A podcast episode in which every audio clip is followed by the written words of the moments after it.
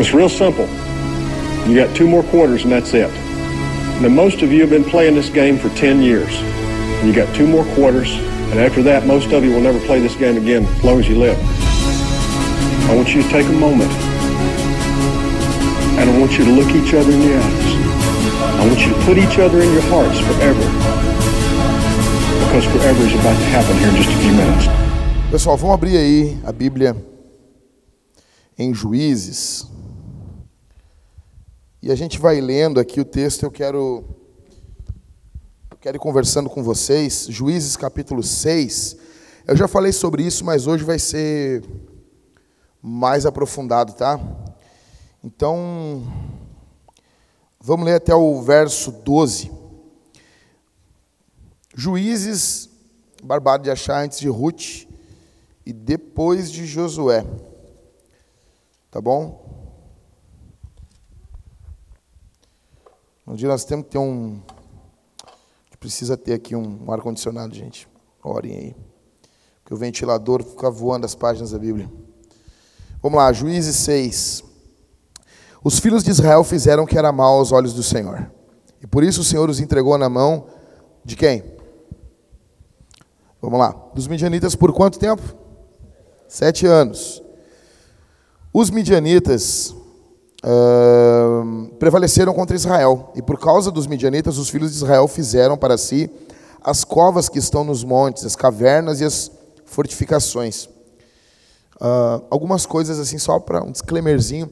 Sempre que vocês lêem na Bíblia, vocês vão ler, e vai ter coisas que não se explicam assim, né? Uh, o cara, por exemplo, todo mundo agora leu ali em Levítico sobre o bode Azazel. Todo ano tem que responder isso aí, né? Todo ano tem que falar sobre o Azazel.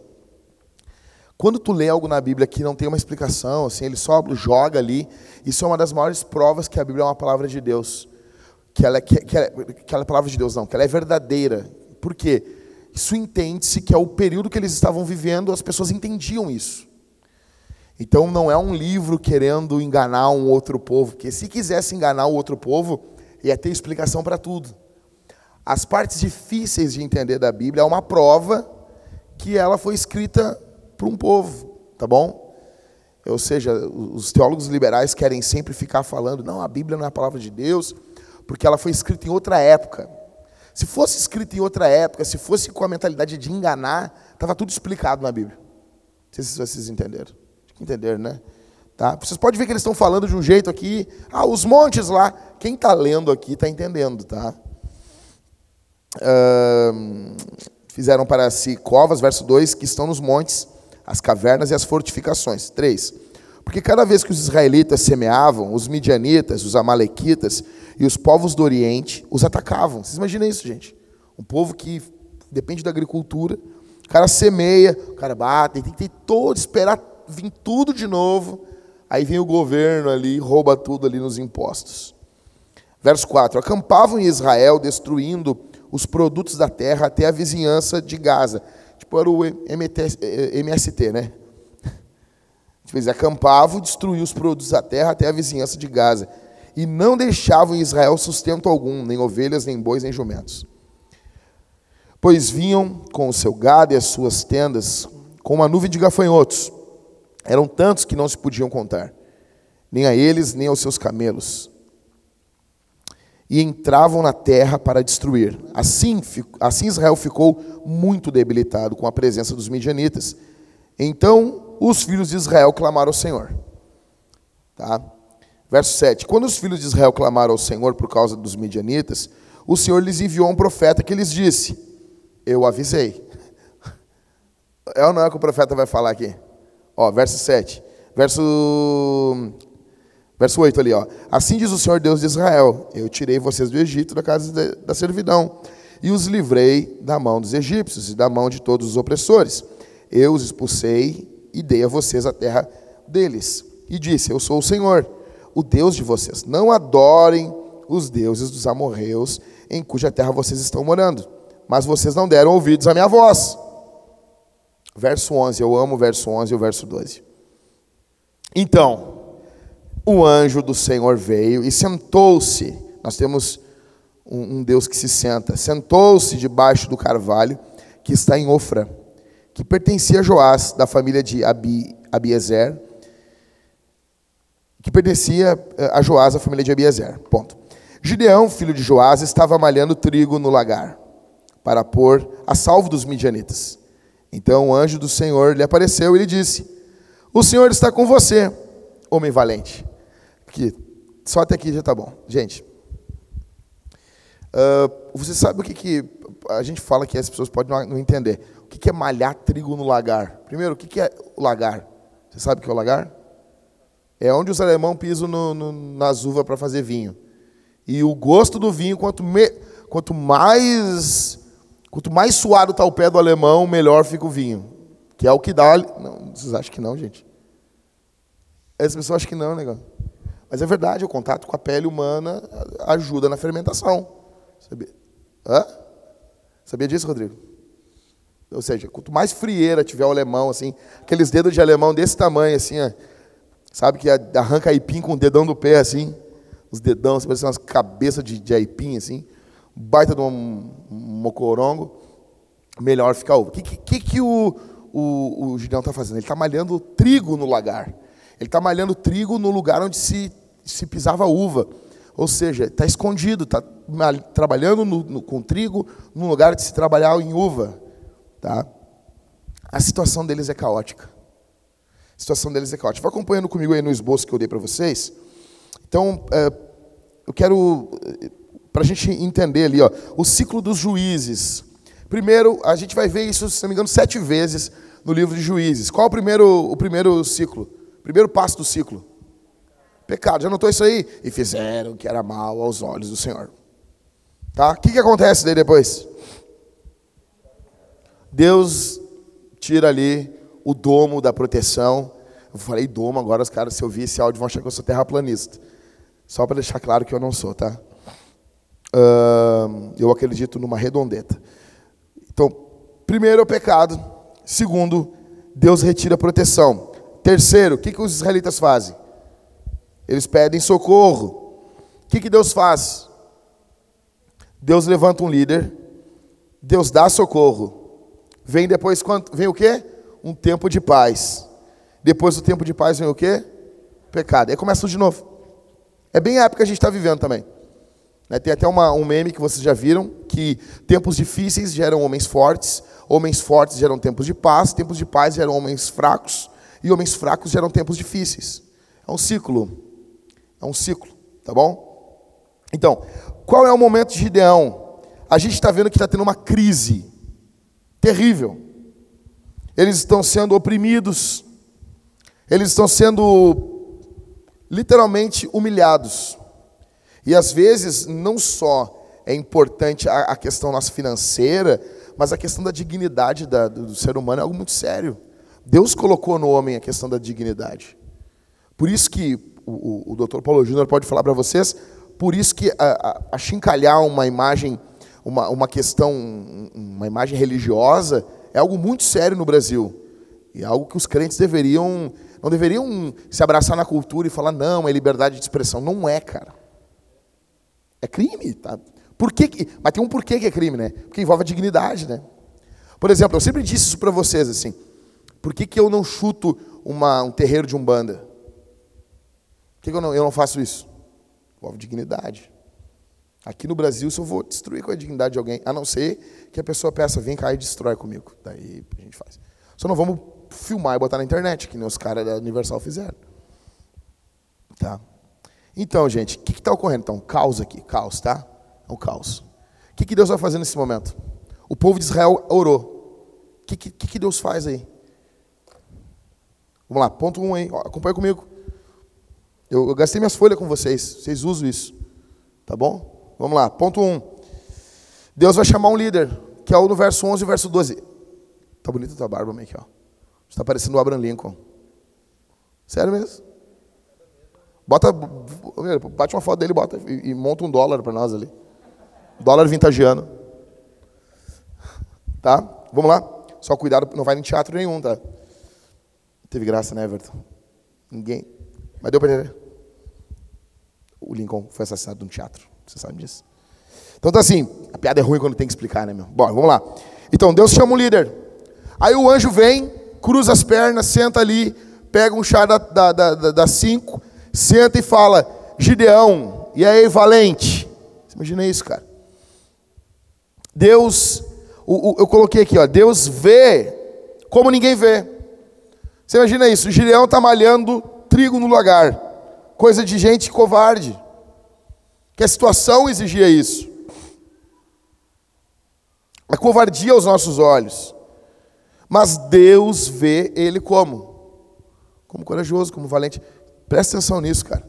Imagina isso, os caras estão oprimindo a gente. Para nós entender, assim, imagina a Argentina invadiu aqui uh, Porto Alegre, os caras estão oprimindo a gente. Nós estamos tudo num canto, assim, meu. Tentando plantar umas plantinhas que a gente comprou a semente no Zafari ali e não está dando e não está dando. Alguém que já comprou aquelas sementinhas lá? Já compraram? Já plantaram? Então, aí nós estamos tentando fazer uma coisa para comer e estamos, assim, com a nossa dignidade lá embaixo. Aí o anjo vem e chama a gente de valente. Imagina isso, cara. Cara, eu não preciso de comentário bíblico nenhum para saber que Deus está olhando para Gideão de um jeito que Gideão não está se vendo. Não preciso disso. É óbvio. Tá? Aí, olha a resposta de Gideão, vê comigo aí. Uh, verso de número. Deixa eu voltar aqui.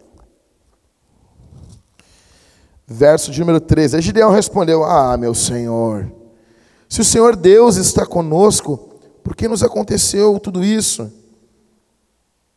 E onde estão as tuas maravilhas, todas as suas maravilhas que os nossos pais nos contaram? Eles disseram: O Senhor nos tirou do Egito, porém agora o Senhor nos abandonou e nos entregou nas mãos dos midianitas. Tipo, o anjo chega e ei, o homem valoroso. Aí, imagina quem é que responde assim para o anjo, que depois a gente vai ver que é Deus. Como é que alguém responde assim? Ah, que valoroso que nada, olha a minha situação. Imagina, o anjo apareceu para o cara, valoroso, valente. Que valente, cara, olha a situação. Tá? Verso 14: Então o Senhor se virou para Gideão e disse: Olha só, vá nessa força que você tem e livre Israel das mãos dos midianitas. Não é verdade que eu estou enviando você? Oh, meu, isso aqui é demais. Isso aqui é demais. Deus chega e diz para Gideão: vai na tua força. Vai nessa força. O cara ali, imagina isso. O cara ali, acabado. Deus chama um líder. Ponto 2 aqui: Deus revela a identidade de Gideão e o envia. Você imagina isso, cara? Parece a mesma coisa que Deus faz com Moisés. Deus chama Moisés. A situação diz uma coisa e a palavra de Deus diz outra. Quero dizer uma coisa para vocês que não estão tá aqui. Gravem isso que eu vou dizer a situação sempre luta contra a palavra de Deus. A palavra de Deus sempre está em oposição ao que os nossos olhos estão vendo. Porque precisamos ter fé para andar com o Senhor. A situação sempre, sempre, pode ver. O que, que a Bíblia está mostrando lá? Abraão está indo adorar o Senhor e Deus pediu o filho dele em holocausto, que é o sacrifício que tinha que tocar fogo lá, meu. O que que acontece? O que que ocorre? O que, é que Abraão diz no, no cume do, no, no pé do monte? Fique, eh, não, isso ele diz lá em cima. Ele diz na, na, na base, ele diz o quê? Ele diz para os servos: fiquem aqui, porque eu e o menino iremos, adoraremos e voltaremos. A, realidade era uma coisa, a palavra de Deus, assim, ó, ele estava confiando na bondade de Deus. Isso vai sempre militar em tudo, em tudo. O mundo, a cultura nos vendem um estilo de vida, nos vendem algo, eles estão sempre apelando para nós. E no Éden nós somos infectados com a desconfiança na palavra de Deus. Você e eu temos a raiz da desconfiança. Vou dar um exemplo aqui. O Catito compra um carro agora. Diz um carro bom, hein, Catito? Bom. Bom que tu quer comprar. Teu sonho. Hã? Não, Catito. Top, vai. Não, não que teu carro centro não é top, Catito. Tu entendeu? Tu tem uma, uma, uma garagem lá. Um top que tu queria. Um Jaguar. Coisinha leve, assim, simples. Coisa pouca, assim. Aí, Catito, tu comprou um Jaguar. Aí vem o manual do, do, do carro. Olha só. Aí tu lê uma parte do manual para operar o rádio e o rádio não liga. Tu tem duas coisas para pensar. Primeiro, tem erro no manual. Ou eu li entendi errado. E tu vai ler o manual de novo. O que, é que tu vai fazer? Vai ler de novo. Ninguém diz isso. Hum, tem erro nesse manual. Ninguém faz isso. Só com a Bíblia, gente. A gente só faz isso com a Bíblia. Hum, tem erro nisso aqui. A gente não desconfia de manual de liquidificador, mas a gente desconfia da palavra de Deus. Então vamos lá. Deus revela a identidade de Gideão. Deus diz que Gideão é forte. Gideão se vê como medroso. E Deus continua encorajando ele. Eu acho fenomenal isso. Então gravem isso. Situação de crise. Deus está encorajando, está dizendo, Gideão, tu é valente. E Gideão está ali, todo, todo, todo desinibido ali, todo, todo desinibido, não, todo inibido. Arrumando um, um triguinho para fazer um pão ali. E ainda aqueles pão dos judeus, ruim para caramba, sem fermento. Que tristeza. Né? Verso, verso 23, acho que eu botei aqui, né?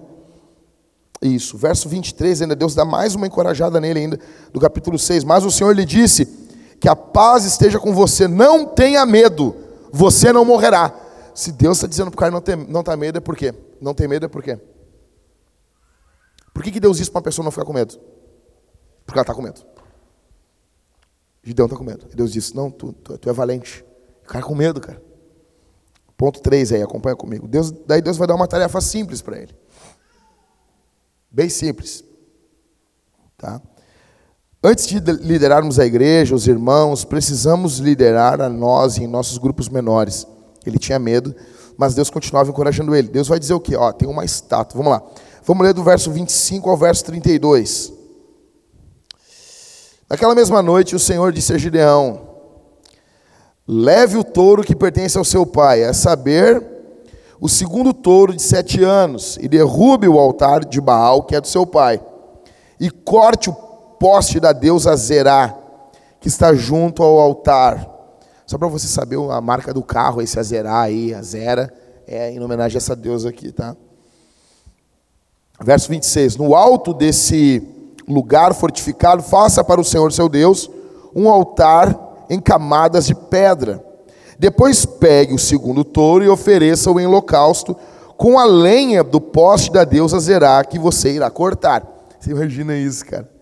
Vai ali, Deus manda, vai ali no mercado público, desenterra aquele bará e queima ele.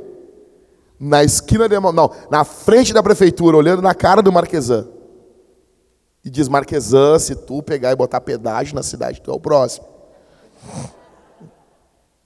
Esse Marque... o Júnior não é mole, cara. Ah, o Júnior não é fácil. Bom, onde é que eu estava? Qual verso? Hum, tá. Então Gideão levou, o que, que ele fez? Levou dez homens com ele, dos seus servos, e fez como o Senhor lhe havia falado. Mas porque teve medo da casa de seu pai e dos homens daquela cidade, não o fez de dia, mas de noite. Ou seja, aqui basicamente é, cara, tô com medo, vai com medo mesmo. Não sei se. Cara, Deus mandou, meu. Deus não disse para ele assim: ah, se tu não tiver com medo, tu vai. Não, não. Vai com medo mesmo. Vai com medo mesmo. 28. De madrugada, quando os homens daquela cidade se levantaram, eis que o altar de Baal estava derrubado, e o poste da deusa Zerá, que estava junto dele, cortado. E referido, segundo touro, tinha sido oferecido no altar que havia sido edificado. E diziam uns aos outros: Quem fez isso? Porque esse altar não era só do pai dele, meu. Isso aí era um centro de culto de toda a cidade. E os negros olhando assim, quem fez isso? E perguntando e inquirindo, eu amo essa palavra, inquirindo. Quem fez isso foi Gideão, o filho de Joás.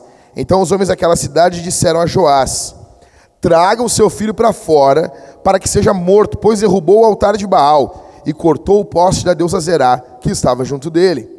Porém, Joás disse, só para dizer para vocês aqui, ó, Baal quer dizer meu marido. Quando Israel se prostituía com Baal, Israel estava dizendo que Deus não era o marido de Israel, que o marido de Israel era Baal. É nojento isso, né? Tragam o seu filho para fora para que seja morto. Verso 30. Pois derrubou o altar de Baal e cortou o poste de Deus Zerá, que estava junto dele. Porém, Joás disse a todos os que se puseram contra ele: Vocês querem defender a causa de Baal? Vocês querem livrá-lo? Quem defender a causa dele será morto ainda essa manhã. Se ele é Deus, que defenda a si mesmo. Derrubaram o seu altar. Naquele dia, Gideão passou a ser chamado de Jerubaal, porque foi dito que Baal defenda a sua causa contra ele, pois foi ele quem derrubou o seu altar. Quem é da década, já foi crente na década de 90, lembra que a Universal tinha uma musiquinha, né? Se ele é mesmo, se ele é mesmo Deus, que ele mesmo se defenda, que ele mesmo era com base nesse texto aqui. Então, cara, Deus se revela a Gideão, o envia. Dá uma tarefa simples ele tinha que destruir os midianitas. Só que Deus não manda ele destruir os midianitas primeiro. Ele tem que primeiro cuidar da casa dele. Tem que primeiro tirar os ídolos da casa dele. E isso já envolvia uma grande dose de coragem, porque os ídolos da casa dele eram os ídolos da cidade. 4.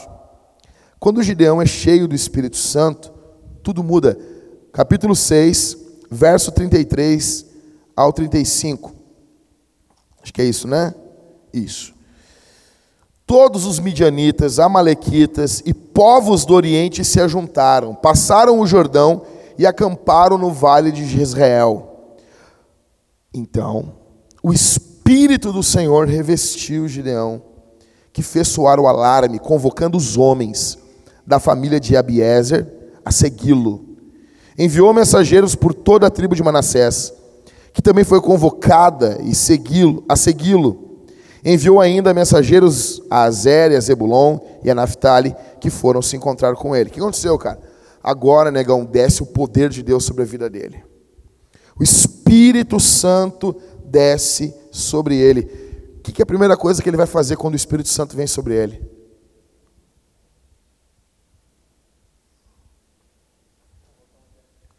Convocar homens, convocar líderes, convocar pessoas para fazer aquilo que Deus mandou eles fazerem.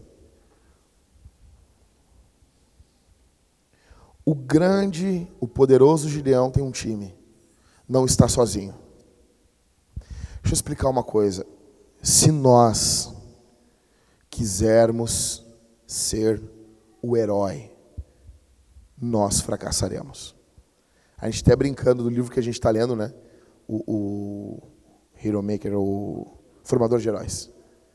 O Formador de Heróis, ele, ele, o foco dele é basicamente esse, é tu não ser o foco. E, e como eu vi isso na minha formação espiritual. Como eu vi isso. Eu tive um cara que me guiou para Jesus e, e, me encaminhou para o ministério. Foi o pastor Daniel e isso foi uma coisa que impactou muito a minha vida. Muito, muito, muito, muito. Ele foi um cara que trocou as minhas fraldas no evangelho e tudo que eu li no livro, eu disse, pô, o cara sem saber nada do que estava no livro, ele fez exatamente o que estava ali. Foi a primeira pessoa, eu tinha 15 anos de idade. Você imagina isso? Porque é muito fácil tu olhar um cara aí que está vivendo uma vida cristã, lendo livro de teologia, e dizer, tu tem um chamado para o presbitério, para o pastorado. O Daniel olhou para mim e me falou isso quando eu tinha 15 anos. Calça, sabe, usava fundiu lá embaixo, lá. Não era nem porque queria, é porque não ficava em cima. O cara olhou na minha cara assim, Deus vai te usar na palavra. Assim. E eu acreditei naquilo. Gente, eu me lembro que nós íamos nos lugares e, cara, era muito engraçado isso. O Daniel marcava os lugares para pregar e ele me botava a pregar na sexta-feira para ele. Marcava dois eventos, botava às vezes para pregar num dia, num evento ele no outro. Me lembro que quem fazia isso, não sei se vocês já ouviram falar, é Gregório Charczuk, que foi um pastor aqui do Rio Grande do Sul, e ele, o cara que eu mais conheci, vocês conheceu ele, Michael? Não? Ele é o cara que mais colocava jovens a pregar. Uma vez nós trouxemos ele na nossa igreja para ele pregar. Ele no, no, domingo, cara, igreja lotada, assim, ele pegou e botou todos os jovens lá. Disse, Deus, Deus mandou fazer isso aqui. E ele disse assim, eu vou pedir que os jovens se levantem aqui e falem uma palavra. Assim, cara. Mas ele tinha, tinha uma boa pregação, cara. Ele era um alemão, assim, pregava muito bem.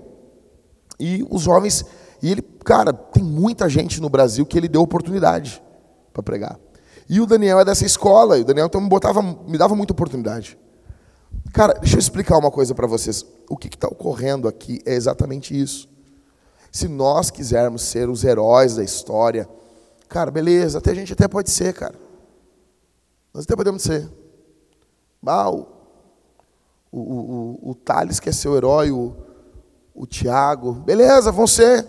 Só que o nosso alcance vai ser minúsculo. O nosso alcance vai ser minúsculo.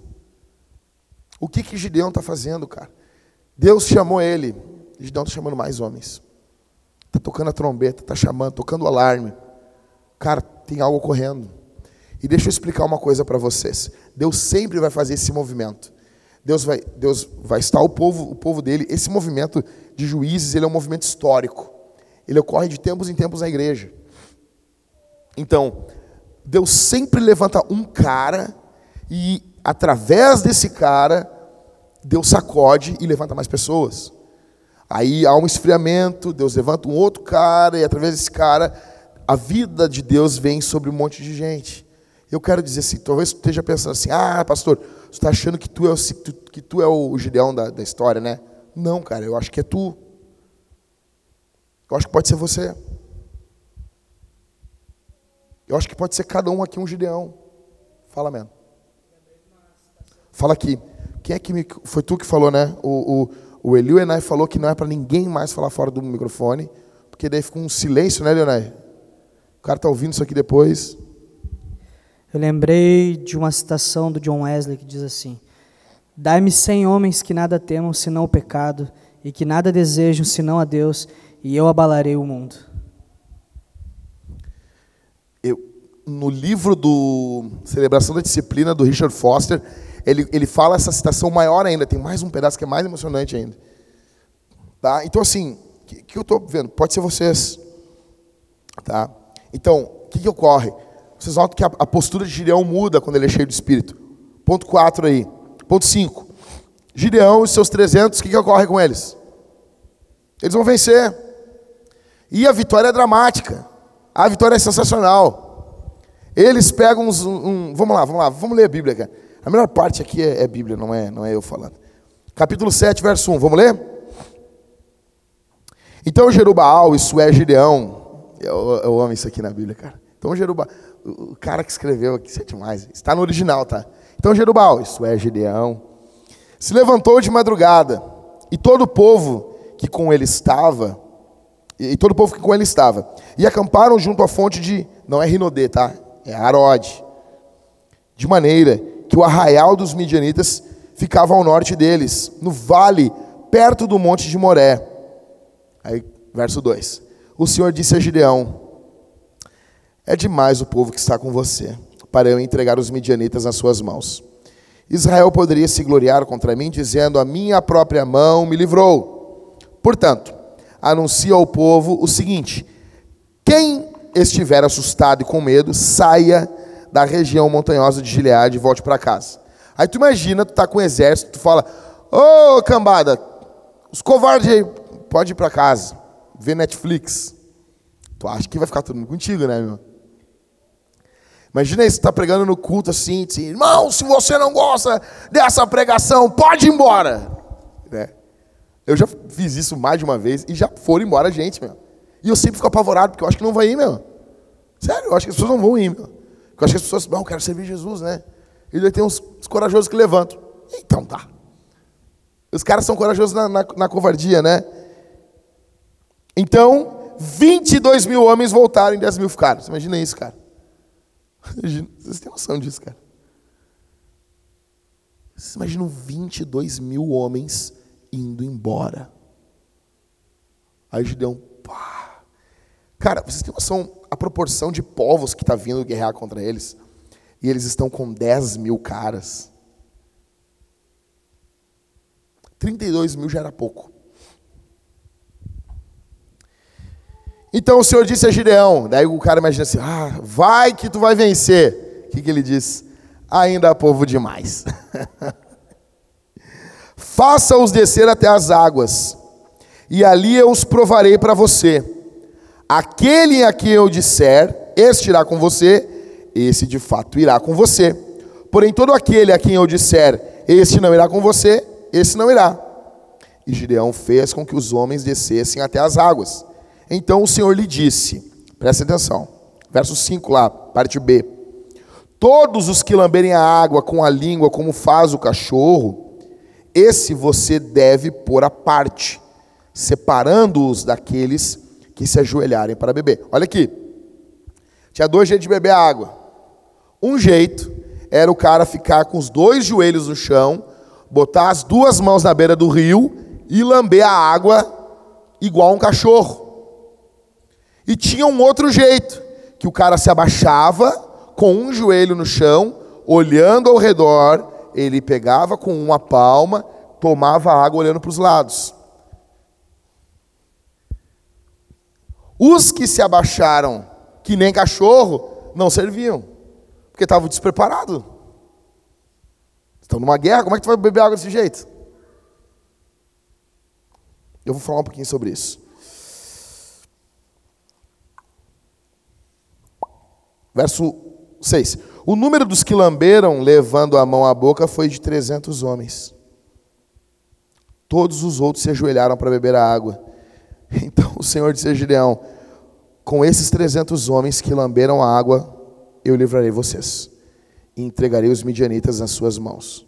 Diga a todos os outros que voltem para casa. Aí voltou 9.700 caras para casa. Vocês imaginam isso? E o cara ficou com 300 louco. Parece a, a, a, batalha de Termópilas, Termópilis, Termópilis, Termópila, que é a batalha dos 300, né, do Leônidas. Os 300 homens pegaram, verso 8, as provisões e as trombetas dos outros. Gideão mandou todos os homens de Israel, cada um a sua tenda, porém reteve consigo os 300 homens. O arraial dos midianitas estava abaixo dele no vale. Isso aqui é demais. Naquela mesma noite o Senhor disse a Gideão: Levante-se e ataque o arraial, porque entreguei nas suas mãos. Isso é demais, cara. Se você ainda estiver com medo de atacar, desça o arraial com o seu ajudante pura. E ouça o que eles dizem. Então você ganhará coragem e atacará o arraial. Olha que Deus.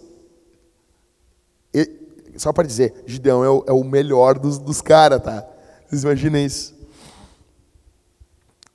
Os midianitas, os amalequitas, todos os povos do Oriente cobriam o vale com uma nuvem de gafanhotos.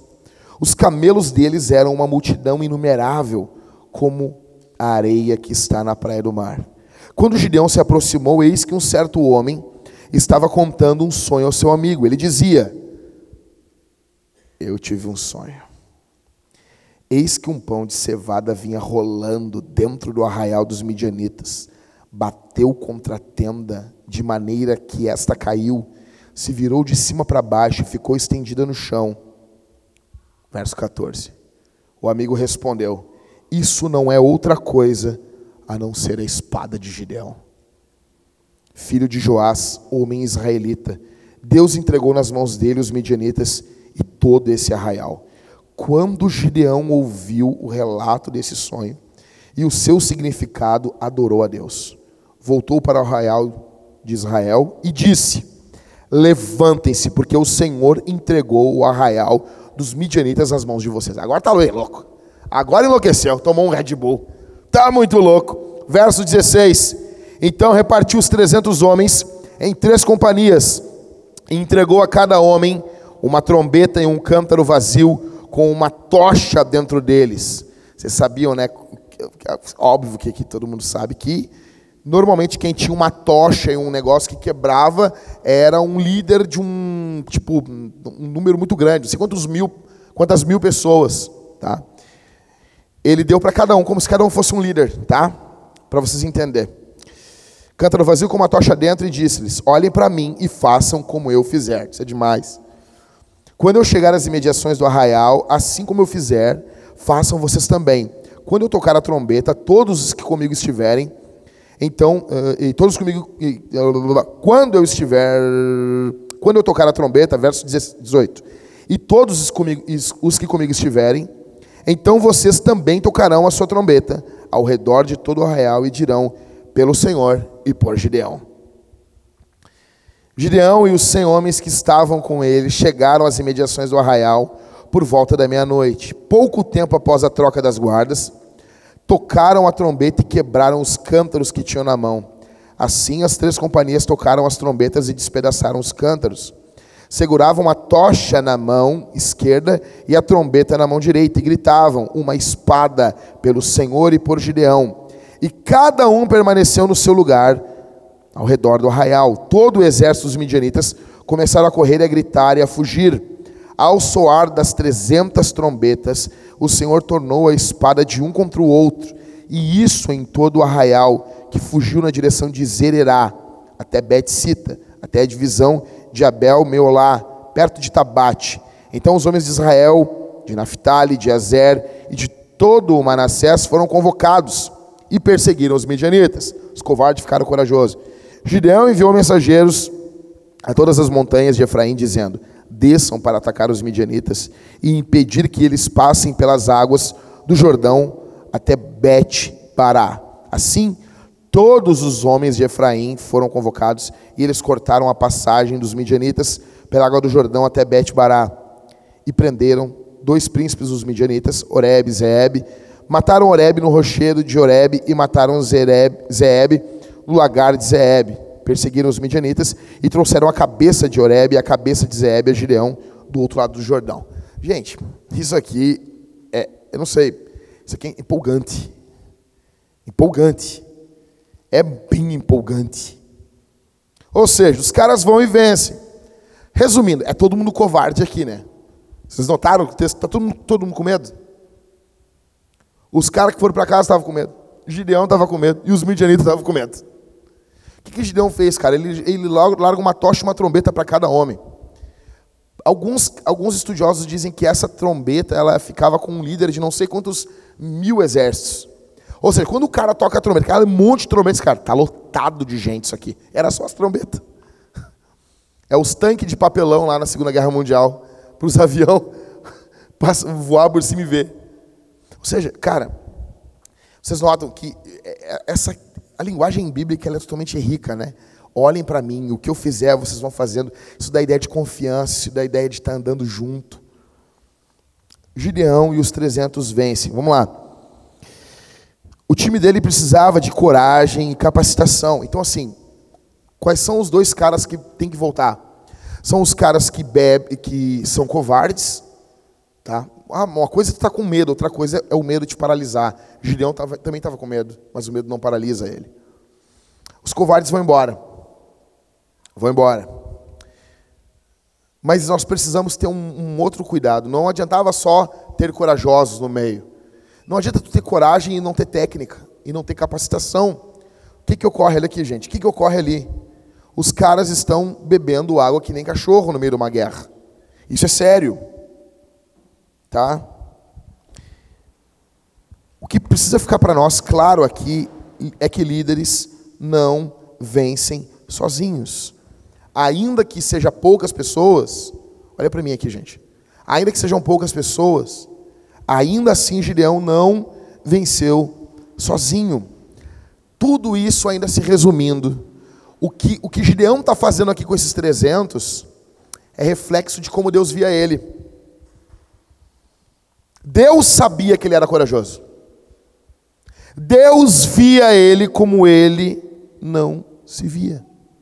Aí quem está lendo o livro do, do, do Ferguson, ele coloca o EVEV, né, que é eu vejo em você.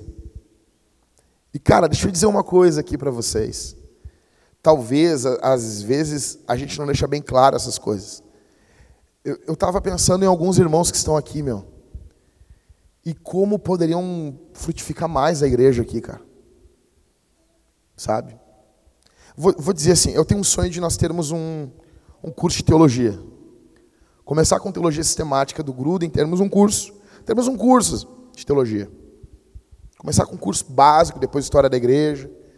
E, cara, eu, eu imagino o Misael dando aula. Eu vejo em ti, Misael, um professor. Sabe? Eu vejo em ti isso. Eu vejo em ti um professor da catequese da nossa igreja. Eu vejo em ti, Pedro, um líder de GC. Eu vejo em ti um pastor, Pedro. Tu tem um coração cuidadoso com as pessoas. E eu estava te elogiando ontem para o Rodrigo, e eu disse: o Pedro, nos piores momentos da vida dele, ele teve a possibilidade, e eu quero falar isso aqui, aqui aberto. Ele teve a possibilidade de fazer coisas terríveis aqui na igreja. E não fez. Não fez. Moças aqui que vieram, porque teve uma, época que o Pedro foi uma febre da igreja, né? Desculpa, não estou querendo dizer. O Christopher também teve seu momento de glória, já passou. Todo, todo, todo mundo teve um seu momentinho. E o Pedro, eu me lembro de uma guria, que a guria, assim, parecia. Qualquer coisa que o Pedro quisesse fazer, ele fazia. E o Pedro foi um homem de Deus. Eu falei isso para o Rodrigo ontem. Eu disse: Isso é muito sério. Pedro pode passar qualquer fraqueza na igreja. Só que eu vejo assim: nós precisamos de líderes de GC. Eu vejo assim: Pedro, por que, que tu não está liderando o GC, Pedro? Por que, que tu não está liderando? Tu era para estar tá liderando um GC. Tu era, Misel, para estar tá, tá dando aula já. Vocês notam, a gente está com carências na igreja. E a gente tem líderes aqui. Eu, eu consigo imaginar direitinho, Pedro. Tu, tu, tu, tu é sacerdotal, entendeu? Tu te preocupando com as pessoas. Tu buscando, tu ajudando. Eu vejo isso em ti, cara. Eu vejo, eu vejo isso em ti. Sabe? Sem fazer força. Eu vejo nas, nas moças aqui, nas gurias, que elas não precisariam depender do vambora. Eles poderiam ter um encontro semanal por regiões. Se encontrar uma vez por, mês, por semana. Uma coisa que não precisa passar por liderança, por nada. Fazer um encontro de tarde, um momento, uma, duas horas, tomar um, um chá, repartir o que Jesus tem falado com vocês durante a semana, o que Deus falou conosco essa semana, repartir as necessidades. Três, quatro irmãs, três irmãs no máximo. Não para fofocar, não para falar mal, mas para buscar Deus. Eu vejo isso aqui. Eu vejo isso. Sabe?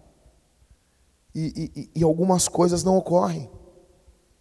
Algumas coisas não avançam. Eu vejo isso em vocês.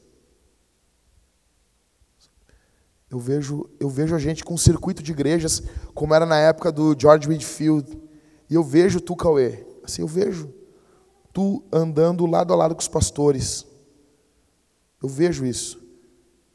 Andando, indo abrir trabalhos em pontos de pregação, em, em, em comunidades pequenas que, estão, que são, umas, são as proto-igrejas, comunidades missionais. Eu vejo isso, a gente fazendo isso, cara. E por que, que algumas coisas a gente não está fazendo ainda? O, o Paulo Júnior e o Leonardo, eu vejo vocês como pastores, cara. Eu vejo, já falei isso para vocês. Vocês sabem disso? Eu vejo. Eu vejo dom na vida de vocês. Eu vejo dom na vida do Catito. Literalmente, de pastorear essa moçada que está vindo, essa gurizada, com Bíblia, com história da vida. Eu quero dizer, dizer para vocês que, tipo, cara, quando eu saí da minha casa hoje, a minha filha estava dentro da banheira, da banheira assim, do, do, do banheiro, e estava dentro da. Do, a Thalita botou um, uma, uma bacia e estava dando banho nela na, no box do banheiro. Quando eu fui dar tchau, minha filha estava assim, ela, ela sempre faz isso. Ela vira a cara para mim e dá um sorriso assim. Chega a doer para vir para cá. Meu. Mas eu estou aqui porque eu acredito, cara, que isso aqui vai dar fruto. Isso aqui vai dar fruto. Eu vejo isso em vocês. Vou dar um exemplo, como que eu sempre evangelizei. Eu sempre evangelizo imaginando o potencial redentivo de quem eu estou falando. Por exemplo, se eu estou falando com um cara, pregando o evangelho para ele, eu imagino ele crente. Eu fico imaginando, bah, esse cara crente ia ser muito fera. Bah, pelo jeitão dele, ele ia ser mais ou menos assim. Bah, essa mulher crente. Eu fico imaginando o potencial redentivo. Eu fico imaginando o que, que Jesus poderia fazer. Isso me dá ânimo de pregar o evangelho para as pessoas. E aqui dentro, já, como nós já somos cristãos, eu imagino vocês usando os dons de vocês. Eu imagino vocês usando os dons de vocês de forma mais livre aqui na igreja. Sabe? Então, uh, uh, o título aqui do que eu estou falando para vocês é que os momentos decisivos, eles revelam o líder. Aquele momento caótico revelou quem Gideão era. Ele teve um ponto de inflexão. Vocês leram esse ponto de inflexão no, no livro do Dave Ferguson, né? Onde saiu da trajetória que estava e foi para o lado oposto. Gente, assim, ponto de inflexão é um termo matemático. Então, o livro do. Tem até o Flávio Augusto, o dono da WhatsApp, ele tem um, li, um livro chamado Ponto de Inflexão. É complicado explicar para vocês o que é ponto de inflexão com linguagem técnica, porque nem eu entendo. Mas eu vou fazer uma, uma explicação assim, bem rasteira. Tá ligado quando a gente está subindo para a serra, indo para Gramado, ali para serra, indo para a serra ali. Estamos subindo. Aí a, as, a estrada é bem, bem cheia de curvas, bem suntuosa. É, o nome é suntuoso, né? Acho que é isso. Sinuosa, sinuosa. Então tá. Então é isso. Se vocês dizem, eu vou acreditar.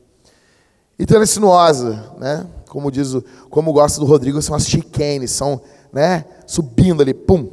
Então assim, vocês imaginam quando eu estou subindo, virei o carro para a direita, tá? Estou virando. Aí vai ter uma curva para a esquerda.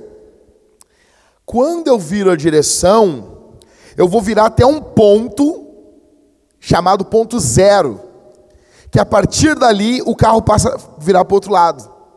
Vocês entenderam? Eu estou virando para um lado, o carro está virando. Aí eu vou virar a direção, em algum milésimo de segundo o carro vai ficar em linha reta. E a partir dali ele passa a virar para o outro lado. Eu continuo virando a direção. Ali é o ponto de inflexão. Ali é onde é dada a mudada, dada a mudança. O que, que ocorre? Os momentos decisivos, eles vão revelar quem nós somos como líderes. Os momentos decisivos da nossa liderança, eles são pontos de inflexão. Os momentos críticos, eles são pontos de inflexão. Então vamos lá, para guardar, ponto 1, um, lá embaixo. Momentos de definição nos mostra quem de fato somos. Grava isso na tua cabeça. A primeira coisa que vai acontecer é que esse momento, essa definição, esse momento crítico, ele vai revelar quem a gente é como líder. Winston Churchill, vocês já ouviram falar nele? Quem que ele é então? Da Inglaterra.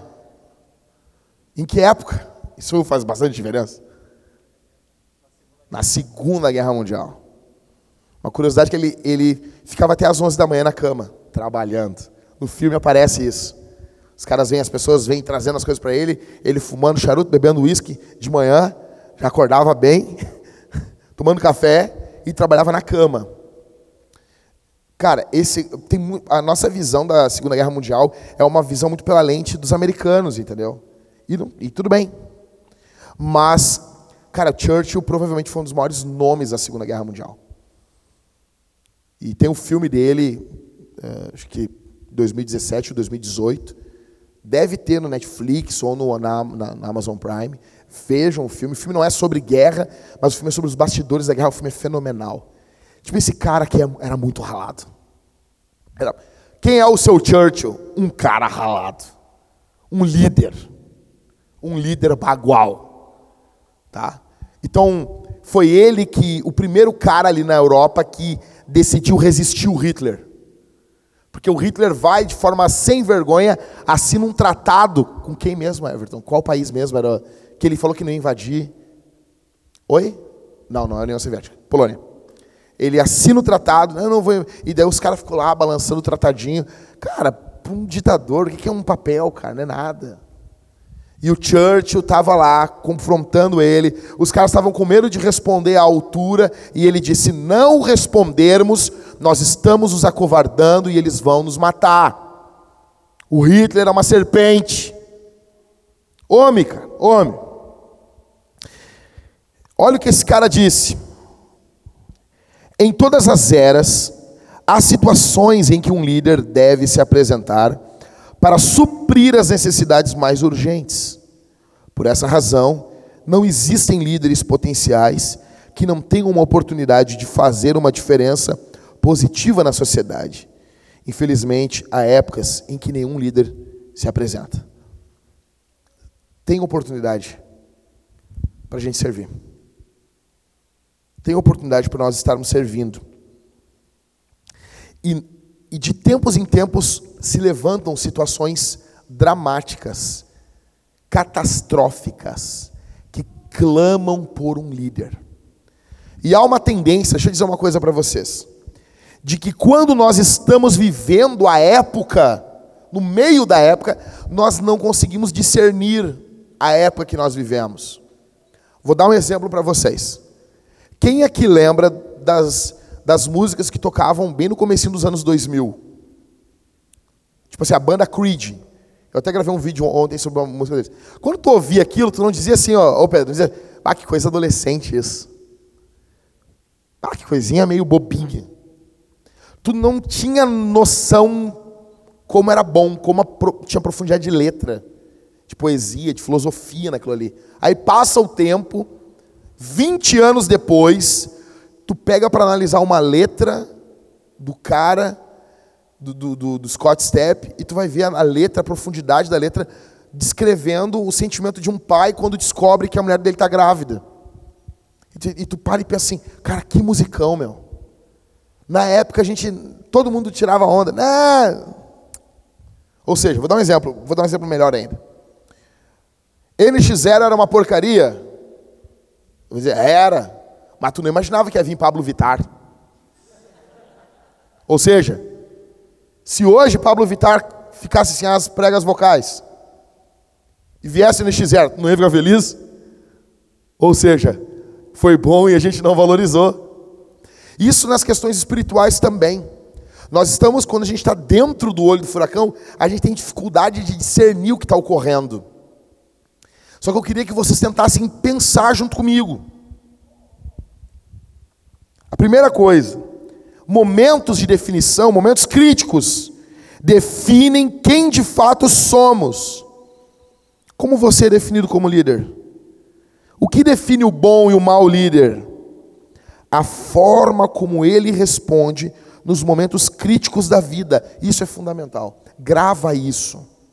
Grava, sublinha, anota, tatua isso. A forma. Ah, mas pastor, tu não falou que quem me define é Jesus? Sim. Como cristão, quem define você é Jesus. Esse é, é, esse é quem você é. A tua liderança é definido como você responde nos momentos críticos. Isso vai definir você como líder. ficará claro para nós quem somos nesses momentos. Não é apenas um sim ou não, é quem somos que define nossos sims e nossos nãos. Líderes são formados em um processo, mas esses dias e respostas que damos nos definem como líderes. Então, assim, a tua formação, o líder, ele é um processo que vai formar ele, mas vai revelar até para ti quem tu é como líder, não no processo, no momento crítico. Grava isso, cara. É o momento de crítico, é, de, é momento de crise onde os líderes são levantados. Momentos de crise são momentos para revelar quem as pessoas são. Segundo, momentos de definição mostram não a nós só, mostram aos outros quem nós somos. Coloquei para vocês aqui embaixo assim: as nossas máscaras caem nesses momentos. Nenhum marketing pessoal resiste. Ou seja, quem tu é no Instagram, tu pode mentir no Instagram, tu pode mentir no, no Twitter, tu pode mentir no falecido Facebook, tu pode mentir no, no YouTube, pode mentir, cara. Só que no dia a dia não, cara. E quando a crise vem, é revelado quem tu é. Tudo é revelado aos outros. O processo nos molda, a situação de crise nos revela. Sublinha isso. O processo na liderança vai, revelar, vai moldar a nossa liderança. Só que essa liderança ela está oculta, ela só é revelada no momento de crise. Eu coloquei aqui George Bush, 11 de setembro versus Katrina. Isso aqui é falado pelo John Maxwell no livro As 21 Irrefutáveis Leis da Liderança. Quando o, o, o Bush estava com a sua liderança abalada, a forma como ele respondeu no 11 de setembro, A forma como ele se empenhou, ele em menos de 12 horas, ele já estava no local do atentado, falando com as pessoas, conversando com o povo, andando em meus escombros. Essas imagens dele, isso suscitou ânimo no povo americano. E, e viu-se um, um, um, assim, um, um reconhecimento da liderança dele, até democratas, cara. Tá? Que são tipo os filhos de Satanás, estou brincando. São, são crentes, são gente de Deus. Não sei, não, não sei. São uns bosta. Mas até os democratas, até os, os, Obama da vida. Quem é os democratas? São os esquerda. E os Diego não são tão esquerda que nem nós aqui, mas os caras lá complicam. São os Hillary Clinton lá. Até os caras começaram, a, alguns dos democratas, a elogiar o Bush. 11 de setembro. Furacão Katrina. O cara demorou mais de uma semana para aparecer, para dar um depoimento, para falar. Isso derrubou a, a, a, a, popularidade dele nos Estados Unidos. Então são dois, são, é o mesmo líder em dois, em dois eventos. Três. Momentos de definição determinam que tipo de pessoas, de pessoa nos tornaremos. Esses momentos têm um potencial de virar chave em nossas vidas. Você nunca mais é o mesmo. É o ponto de inflexão das nossas vidas. É a, é, é a nossa reação à crise. A nossa reação à crise vai nos colocar em uma nova estrada. Então é fato, cara. Então, assim, o momento, momento da crise, do caos, é uma oportunidade para. E eu vou falar um negócio que vai soar bem coach, azar. A palavra crise em chinês ela é a mesma palavra da oportunidade. Só muda a entonação, né? A língua chinesa é uma língua tonal, né? de entonação. E, cara, às vezes nós temos uma crise terrível, e essa crise é uma oportunidade que Deus está nos dando. Então, eu sou a consequência desses momentos somados na liderança. Então, aqui, eu vou falar para vocês os meus momentos de inflexão. Alguns momentos de inflexão foram pontos de partida na minha vida. Então eu cheguei e disse, cara, eu vou fazer isso. E passei a correr atrás. Isso mudou a minha vida. Antigamente, tudo para que eu ia fazer, eu tinha que estar com tudo programado. Eu passei agora a anunciar o que eu vou fazer, e daí agora eu corro atrás. Tá bom? Se você esperar as coisas na sua vida estarem todas direitinhas, bonitinha, ajeitadinha, arrumadinha, você não vai fazer nada. Tem um amigão meu, um amigão, mas um amigão meu. Toda vez que eu vou na casa dele, ele está fazendo uma coisa muito importante. Eu vou na casa dele, tipo, ele morava em Porto Alegre. Daí eu cheguei e ele, não, porque eu odeio apartamento, cara. O apartamento é muito, muito pequeno. Eu quero morar numa casa. Ora por mim. Orei. Todo mundo orou. O cara se mudou para Esteio uma casa boa. Aí cheguei lá, fui lá, dormi uma vez na casa dele lá, e ele, meu, esteja muito longe de Porto Alegre. Ora por mim. Tá complicado, esteja é longe, não sei o quê, eu quero ir para Porto Alegre, preciso de uma casa grande em Porto Alegre. Nós oramos. Os irmãos oraram, ele orou. Ele comprou uma casa de seis suítes em Porto Alegre. Daí passou um tempo, ele, meu, essa casa é muito grande, dá muito gasto seis suítes, eu não aguento mais. Eu estou só fazendo aqui um canilzinho para meus cachorros. E eu falei para ele, cara, eu notou que passou 20 anos.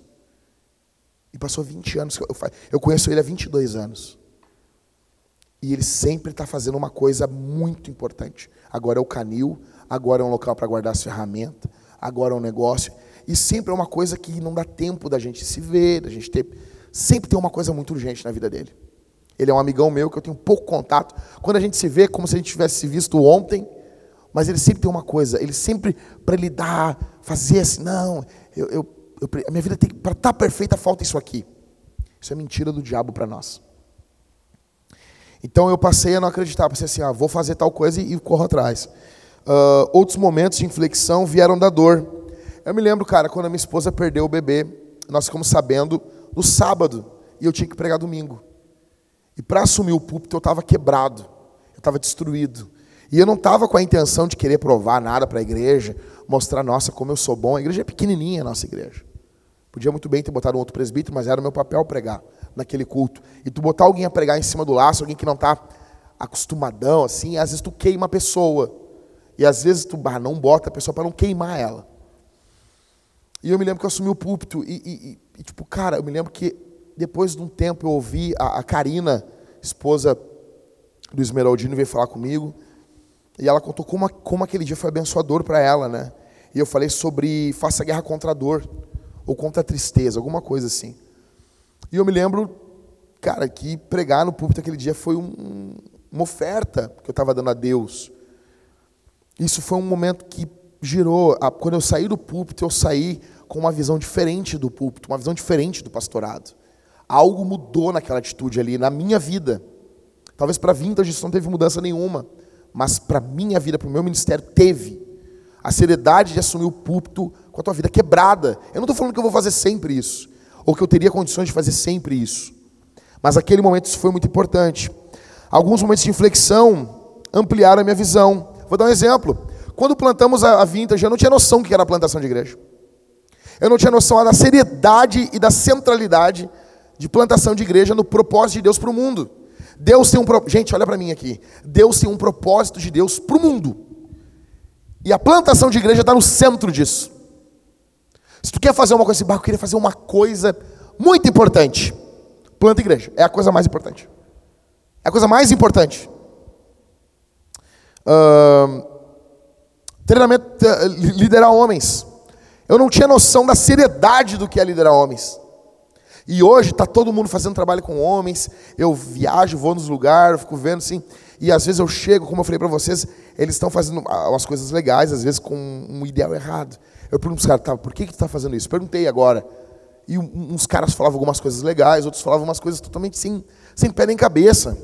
Por que tu quer fazer isso? Isso é muito importante. A razão, o motivo, porque nós queremos fazer as coisas são muito importantes. E isso mudou. Eu passei a ver o homem, o masculino, o macho, o ser masculino, eu passei a ver de forma totalmente diferente. Totalmente diferente.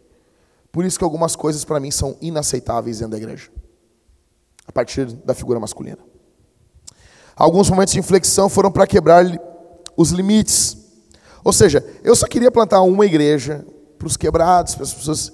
E eu, plantando igreja, eu notei que se a igreja não for uma, uma igreja que planta igrejas, essa igreja vai morrer. Nossa igreja morre. E nós podemos ficar vivos 80 anos. Tem um monte de igreja aí com 80 anos que está morta. Jesus falou, eu vou falar, eu vou explicar isso para vocês em Apocalipse. Jesus disse: Tu tem nome de quem está vivo, mas está morto. Tem um monte de igreja com nome de quem está vivo, mas está morta.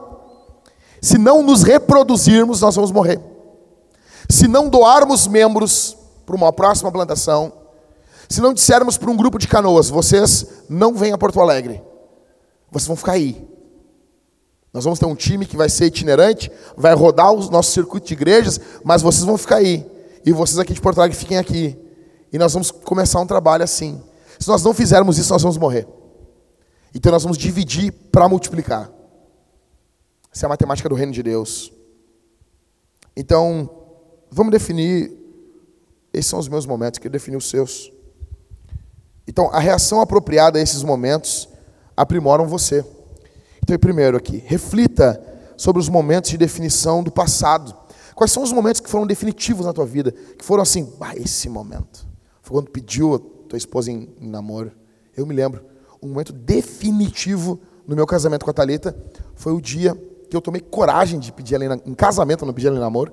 Foi quando eu liguei pro tio dela num, numa quinta-feira. E eu, eu, eu sou rato de igreja, eu estava sem igreja. Sempre estava em igreja, sempre estava no culto. Aquele culto eu não fui.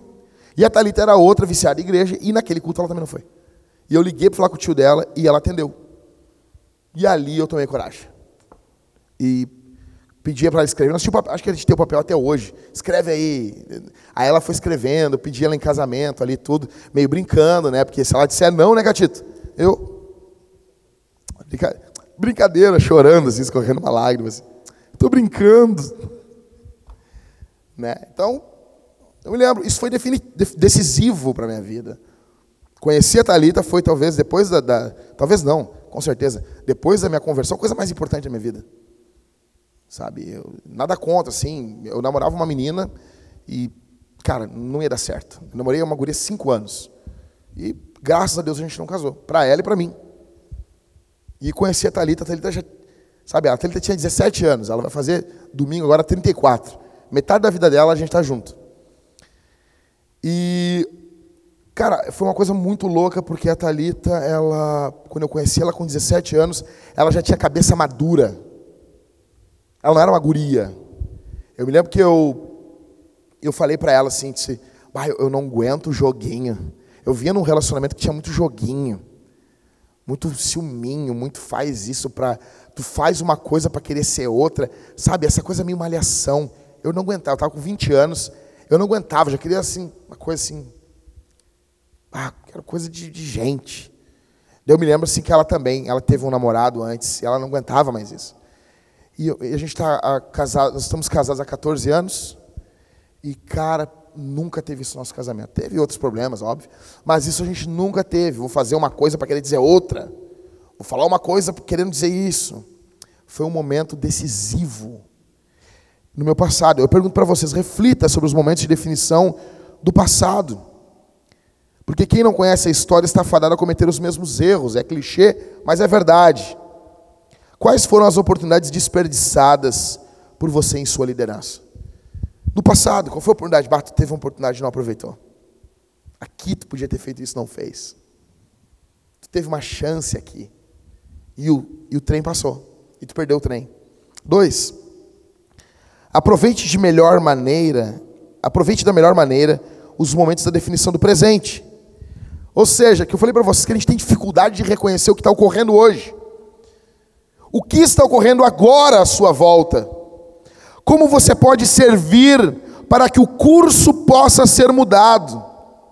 O que pode ser transformado e mudado agora, hoje? Que, como que tu pode sair daqui se eu vou fazer isso? E sabendo que fazer isso é o ponto de inflexão. Quando vira a direção toda para o lado, o carro estava indo para a direita, agora vai para a esquerda. Ou está vindo todo para a esquerda, agora vai para a direita. É o ponto de inflexão, é o ponto da mudança. A gente faz escolhas o dia, todos os dias, todos os momentos, todas as horas, mas existem escolhas que elas são seríssimas. Então você pode escolher diversas coisas. Ah, vou seguir Jesus. Isso isso, isso é seríssimo, cara. Isso tem que pegar e desligar tudo. Com quem que eu vou casar? Isso não é brincadeira, velho. Isso é muito sério. Isso é seríssimo, seríssimo. Como que eu vou servir na obra de Deus? Você imagina isso? Eu estou falando aqui, e se algumas pessoas aqui, cara, eu vou dizer uma coisa: se, se três pessoas aqui, três, tomarem uma decisão positiva em um ponto de inflexão aqui na igreja, cara, isso vai ser exponencial. Se alguém sair daqui e dizer assim, eu vou ser um líder de GC, o que, que eu preciso ser, pastores? Eu serei esse homem. Vocês conhecem essa história do eu serei esse homem, né? Um, um, um colégio, um colégio uh, uh, cristão estava visitando a casa de John Wesley e na beira da cama havia a marca dos joelhos do John Wesley na madeira. Vocês conhecem essa história, né? Aí um homem pegou e disse assim: sabia que Deus, que o mundo ainda está para ver o que Deus pode fazer com o homem que se entrega realmente a Ele. O mundo não viu ainda. O mundo não viu o que, que, o, o que, que Deus pode fazer através de um homem que se entrega nas suas mãos. O mundo está para ver. Um falou isso, e o outro ouviu e disse: Eu vou ser esse cara aí. o cara sabia e estava só pensando.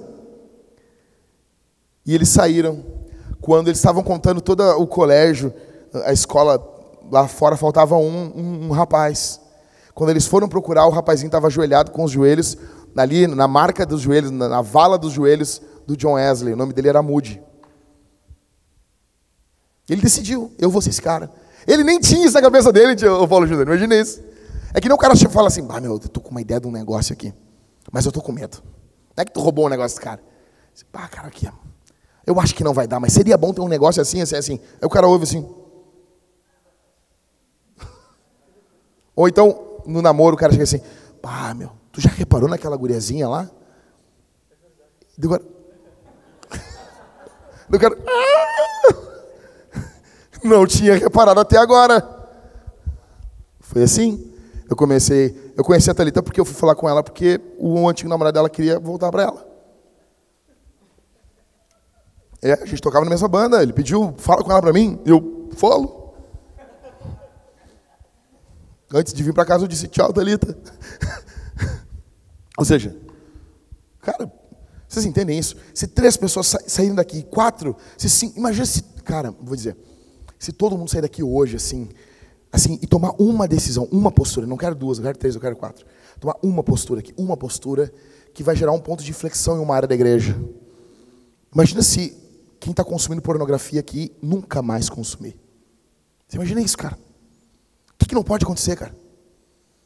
O que, que não pode ocorrer no nosso meio?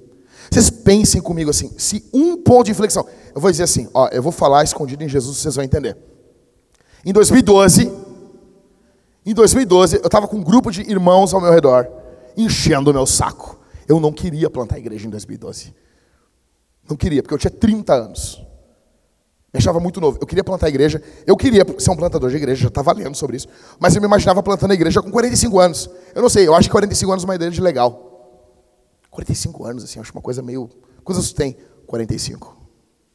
Eu não sei, pra mim é a idade do homem maduro, assim, entendeu? É a idade do primeiro Superman, os cara, entendeu? Tipo assim, os caras. Qual é a idade? 45 anos. Parece, parece que o cara fala Bond, James Bond. Vocês imaginam isso? Ou seja, os James Bond nunca são uns caras do High School Music. É os homens maduros, entendeu? Umas caras meio. Parece polimão, assim. Não sei, eu achava legal isso. E eu não queria, 30 anos eu não queria, eu não queria, estava começando, tinha uma oportunidade de negócio muito boa, muito boa para nós. A tia da Thalita deu uma loja de imóveis para cada um dos filhos. E a Thalita foi criada como filha dela. E ela já estava com a loja, com o local assim, ó, tá aqui para vocês. Uma loja de imóveis para nós. Você imagina, ela, ela deu o local, nós íamos começar a pagar o aluguel depois de seis meses, e já tinha os primeiros móveis. Nós íamos pagar aquilo em dois anos, mais ou menos. Tipo, ela ia dar um start para nós. Tudo ali. Eu estava com, com um caminhãozinho para dirigir, tudo, tudo, tudo, tudo, tudo. E daí esses irmãos começaram a encher meu saco. Porque um, eu já contei a história para vocês, mas resumindo, um pastor estuprou umas mulheres aqui em Esteio, fez um bolo, uma porcaria, era uma mega igreja. Eu conheci esses irmãos e eles disseram: Jack, por que, tu não vem nas segundas-feiras aqui compartilhar uma palavra? E eu comecei aí. E eu me lembro que eu abri a Bíblia, nós cantávamos uns louvores e orávamos. E foi crescendo, e foi crescendo, e foi crescendo. E de um dado momento, eu tentei despachar eles. Eu levei eles em quatro, cinco igrejas. E eles voltavam, e eu ia com eles nas igrejas assim, e eles voltavam e diziam: Não, não gostei, nós temos que começar uma igreja. E foi, foi, foi, foi. E, e eu não tinha amor por eles, não tinha, sabe? E teve um dado momento que virou a chave, que eu vi aquilo como uma responsabilidade. Um cara que não gostava de mim, vivia falando mal de mim, Parecia a mula de Balaão. Ele chegou, parecia Balaão. Ele um dia chegou para mim e disse: Tu tem que plantar uma igreja. E parece que ele estava falando aquilo meio contragosto. E foi uma coisa muito louca, é, história longa assim. Mas resumindo, eu fico imaginando. Ali foi um ponto de inflexão na minha vida. Eu vi quantas pessoas foram abençoadas. E, e vou dizer, eu, e vou dizer assim, assim, eu sei muito bem quem eu sou. Eu não sou grande coisa, cara. Eu sei minhas limitações vendo o Everton pregando, vendo o Daniel pregando, o Maicon pregando. Eu falei assim, quem sou eu, cara? Quem sou eu? Sabe? Como dizia o pastor Napoleão Falcão, quando tu não tem muito de Deus, tu, tu ganha no grito. Então, esse sou eu. Sou o cara mais gritão do, do, do Rio Grande do Sul. Mas eu tenho cinco pães e dois peixinhos. Jesus pega isso e alimenta uma multidão, gente. Eu estou falando tudo isso de mim para que vocês olhem para vocês. Vocês imaginem, gente.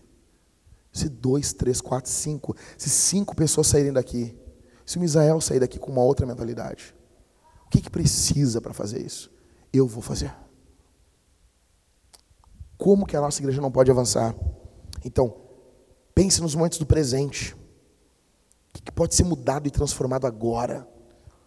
Três, Prepare-se para os momentos de definição do futuro. Então, tu tem que pensar no passado, analisar o presente e olhar para o futuro. Decisões corajosas nos deixam mais corajosos. Eu botei aqui avião. Sabe por quê? Porque eu não tenho mais medo de voar de avião. Vocês acompanharam isso aí, meu, meu medo? Vocês acompanharam? Sério? Sério, estava viajando com o Pedro agora aqui. O, o, algum lugar que a gente pousou, já nem sei mais se o avião pousou. Ele, puff, pousou, e, e, tu imagina, sabe, ele vai pousar, né? Puff, puff, e vai sair meio que quicando assim, né? Ele pousou assim, e voltou a ficar leve assim. Eu, daí na hora eu acordei. Eu acordei meio brabo. Tá achando que tá carregando boi? tu, não, tu sai da vila, mas a vila não sai de ti, né? Esse aí tá achando, já fala com as pessoas do lado, assim, que nunca viu na vida. Acha que tá carregando boi. Ou seja, estava irritado, nem estava com medo. Eu só disse, é só, eu pensei na hora, só falta esse bosta remeter o avião. Imagina o cara assim, parecendo o baratão do MIB. Tava com medo. Né? Por quê? Cara, não tem, não tem o que fazer. Vou deixar o, o, avião me paralisar? Eu ia com medo, me apavorado. Uma vez com o Rodrigo, quase segurei a mão do Rodrigo assim e cantei. Foi com medo de avião que eu segurei pela primeira vez a tua mão. Apavorado, meu. Cara, prepare-se para esses momentos. Quais as suas reações, cara, quando as coisas ficam difíceis? Como é que tu reage? Então vamos, beleza. Tá, entendi. Para encerrar aqui a nossa situação, para vocês, se vocês não sabem o que está ocorrendo, eu vou falar para vocês. Vamos lá. Crise nos homens. Olha para mim aqui. Tem como pausar a gravação e continuar depois? Consegue isso? Do do Trump com o Irã. Ou seja, o cara te ataca, o cara vai invadir tua embaixada. O que ele vai fazer? Vai deixar assim? Vai mandar um emoticon para ele? Não, né? Tu tem que atacar. O diabo, ou seja, nós somos espirituais. A gente identifica, o diabo está nos atacando de forma mais pesada. Então, eu falei para Thalita, sim, nós vamos fazer alguma coisa. Eu vou fazer alguma coisa. Então, qual é a minha resposta? Eu botei ali. Nós vamos começar, eu não sei quando, mas vai ser em breve, nas quartas-feiras, o Clube da Luta. Que vão ser homens que estão passando por dificuldades ou que querem ser treinados para ser líderes de homens. Tá? E nós vamos, nós vamos vencer isso aí. Como eu digo, nós vamos recarregar as pistolas d'água e vamos, vamos atacar o inferno. A gente vai ter que fazer alguma coisa. Não dá para fazer assim. Não ver os, os caras, nós vamos botar os homens a orar, nós vamos orar, nós vamos marcar jejum, nós vamos marcar encontros, nós vamos levantar outros líderes de homens aqui na igreja. Ah, mas aí, aí a voz vai dizer assim: Ah, mas nas quartas. Não, não obrigado para tu vir, cara. Pode ficar em casa. Tu está bem tá pingando óleo, fica em casa. Eu estou falando para quem precisa. Vai ser o clube da luta, para quem, quem precisa lutar. Para quem está perdendo a luta. Eu vou estar me reunindo com esses caras. Não é para todo mundo, não é para todo mundo mesmo. Só que se tu quer cuidar de alguém, tu quer, sabe? E pensa uma coisa, gente, para ter mais uma coisa para mim aqui, envolve muita coisa para mim. Vocês não têm noção. Só que o que acontece? Eu estou vendo o diabo atacando a gente. Ah, é para sempre isso? Não, mas por enquanto nós vamos precisar fazer alguma coisa. Nós vamos precisar fazer alguma coisa. Talvez essas reuniões vão ser na minha casa, não sei, eu vou ver. Mas nós precisamos fazer alguma coisa. E pensa, eu não queria estar quarta-feira assim.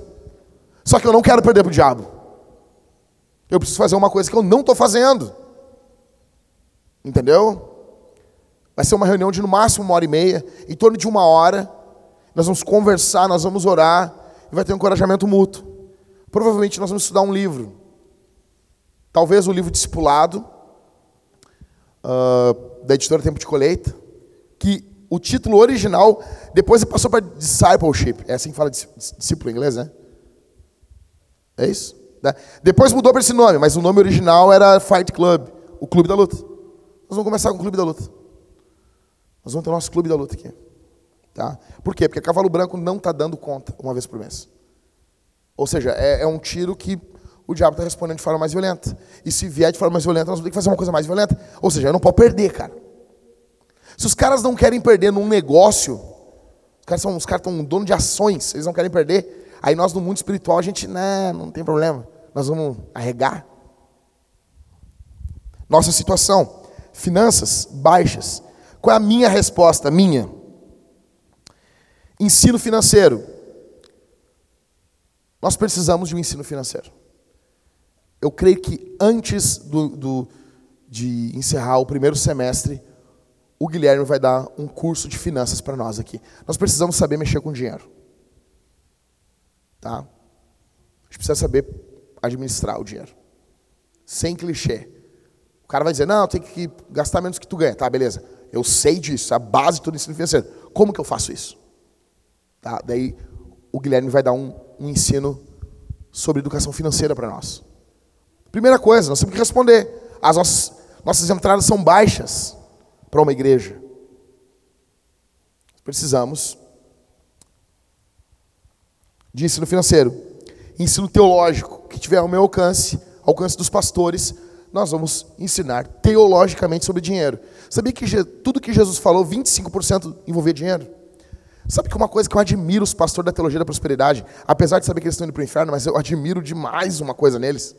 Eles não têm vergonha de falar sobre dinheiro. E a gente tem. A gente tem. A gente tem vergonha.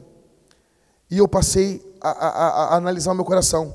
Primeiro ano da Vintage, eu ficava com tanto medo de falar de dinheiro, tanto medo do que o pensar de mim, mas dentro do meu coração eu ficava torcendo que tivessem altas ofertas. Ou seja, eu parecia um esquizofrênico. Como que vai ter altas ofertas se não houver ensino sobre altas ofertas? Ou seja, é a mesma coisa assim, eu querer tanto que os homens vençam a pornografia, mas eu não falo sobre pornografia. Não faz sentido.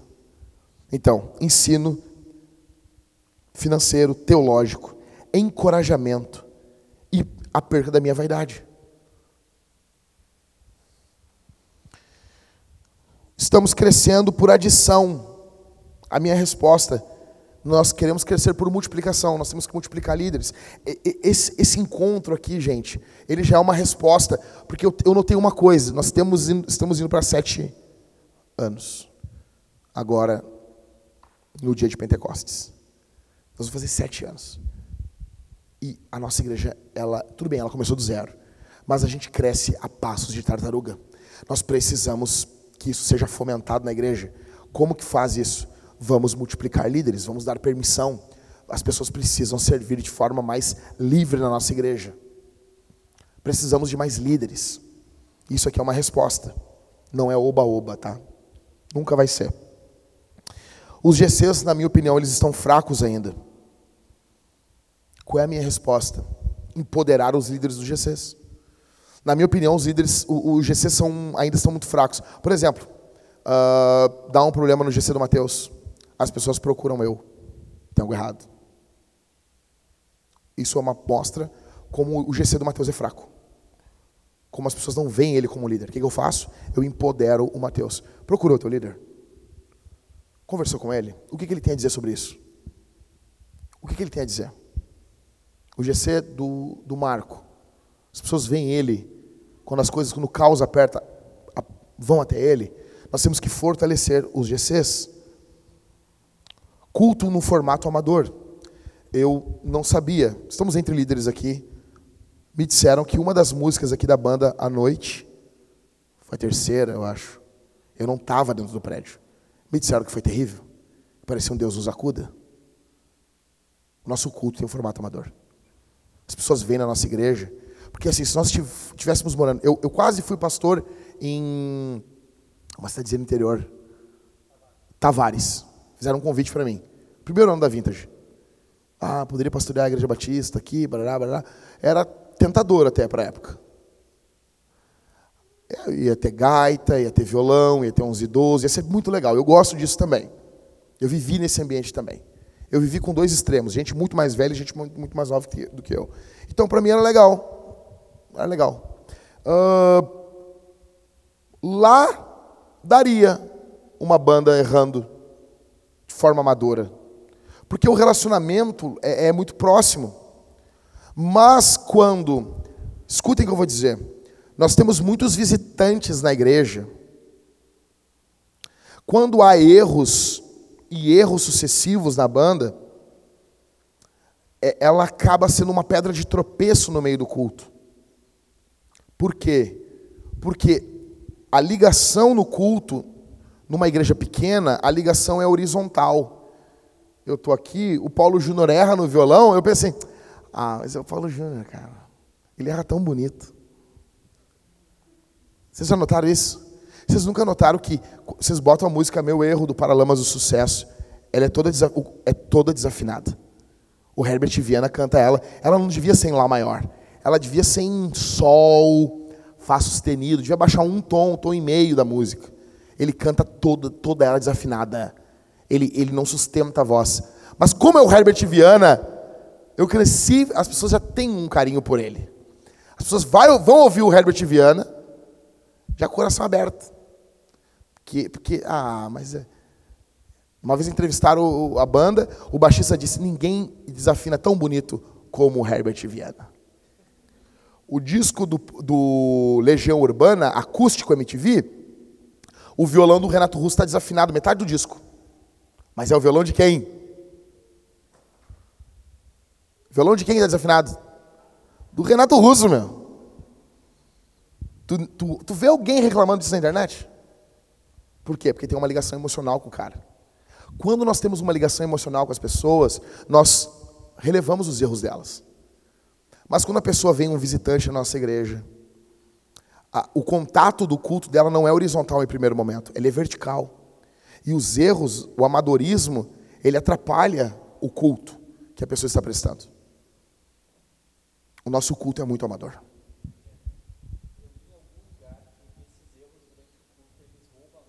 Exato. Exato. Exatamente. E tu deve conhecer muita igreja, deve já ter ido culto. Por exemplo, Mari, tu pode vir com um pouquinho? Não foi programado isso, tá? Mari, conta para nós como é que foi a tua experiência indo em uma igreja aqui em Porto Alegre, o louvor deles. Como é que foi? Conta, conta para nós. Eu fui na Batista Monte Serra. Quem foi já sabe como é que é, né? E eu cheguei lá, né, todo mega igreja assim, equipada, e eu tive uma experiência transcendente mesmo. Tipo, eu no primeiro momento achei que era um CD tocando. E eu pensei, não, isso não é ao vivo. Tipo, parecia que eu estava ouvindo um CD de tão perfeito. E aí eu percebi que não era ao vivo. Daí eu fiquei mais chocada ainda. Cara, eu nunca tinha tido essa experiência e até assim músicas que não são tão boas assim, tipo, na questão de letra, e mesmo assim, tipo, parece que eu estava lá no céu cantando com os anjos. E eu comentei isso com o Jackson, porque realmente a técnica deles, os instrumentos, tudo perfeito, sabe? Provavelmente muito bem ensaiado. E eu só conseguia pensar na música, na letra, não parece que realmente eu tive uma experiência ali. E eu, eu fiquei pensando assim, imagina um não cristão. Cara, ele não vai ter isso em lugar nenhum. Sabe? Eu, eu, imaginava assim, tipo, não cristãos entrando ali naquele ambiente e tendo aquela experiência, o quanto aquilo ali podia glorificar a Deus. Daí eu comentei isso com o pastor. E antes que alguém diga, mas o que importa é unção, na Bíblia, unção quer dizer capacitação. Tá bom? Deixar claro aqui. Não existe unção. Davi com tanta unção que errou a pedrada no gigante. Você imagina isso? A unção na vida dele fez ele acertar. A unção faz tu acertar o acorde. Tá ungido? Acertou a nota. Não deu na trave.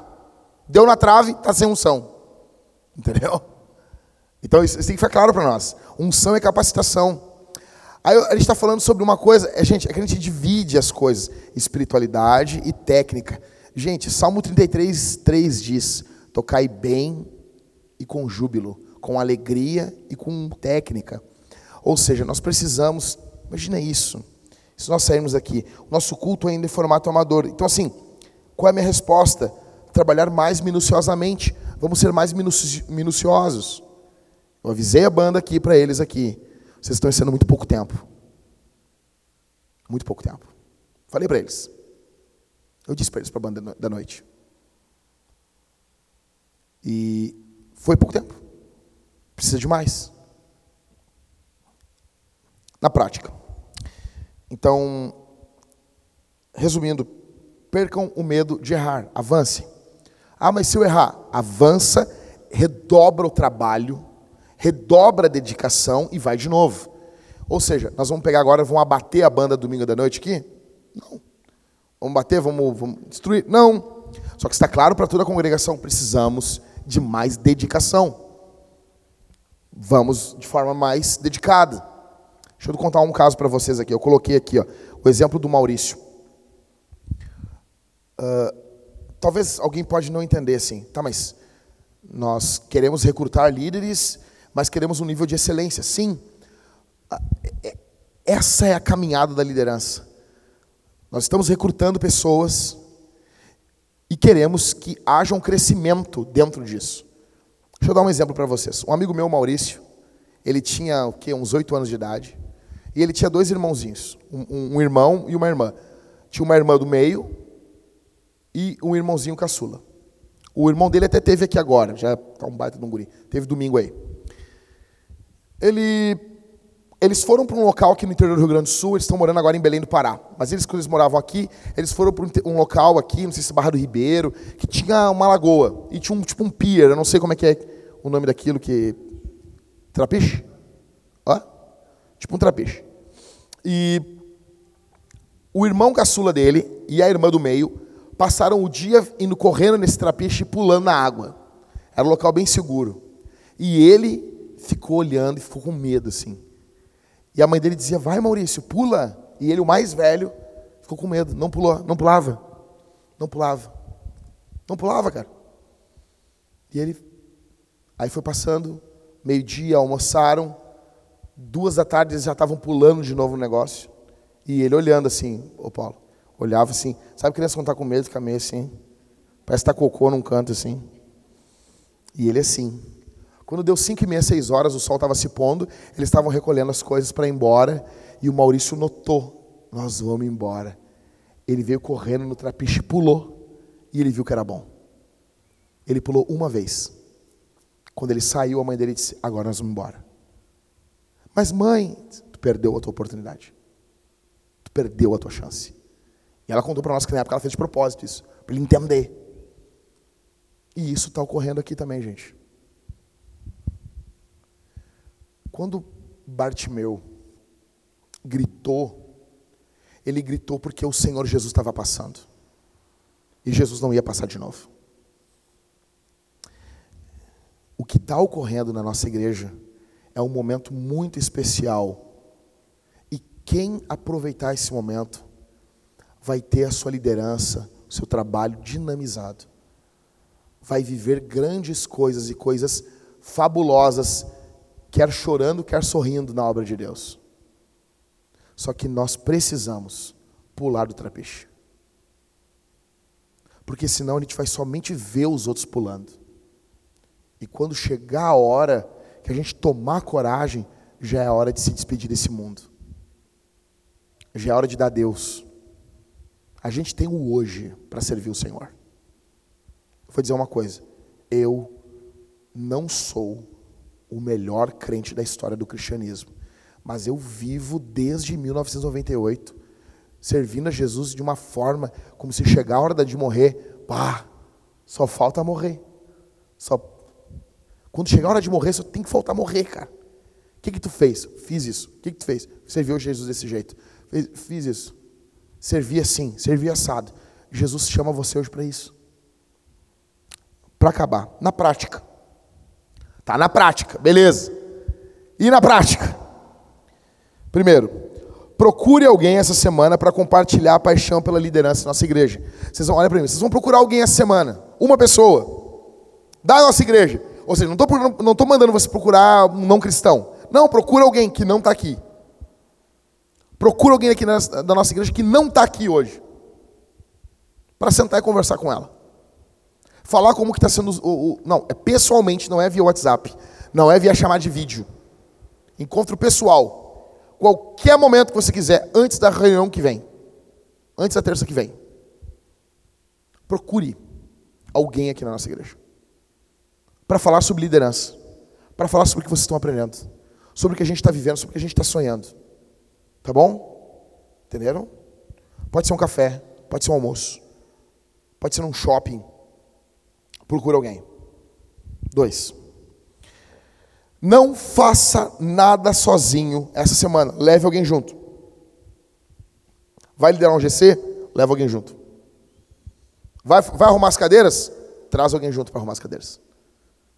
Vai limpar a igreja? Convida alguém de fora do ministério, Esmeraldino. Cara, não quer servir com nós ali? Nós vamos fazer um. Vai ter uma comida diferente depois do nosso, nosso nossa limpeza. Vai ter uma música, não sei. Convida alguém diferente.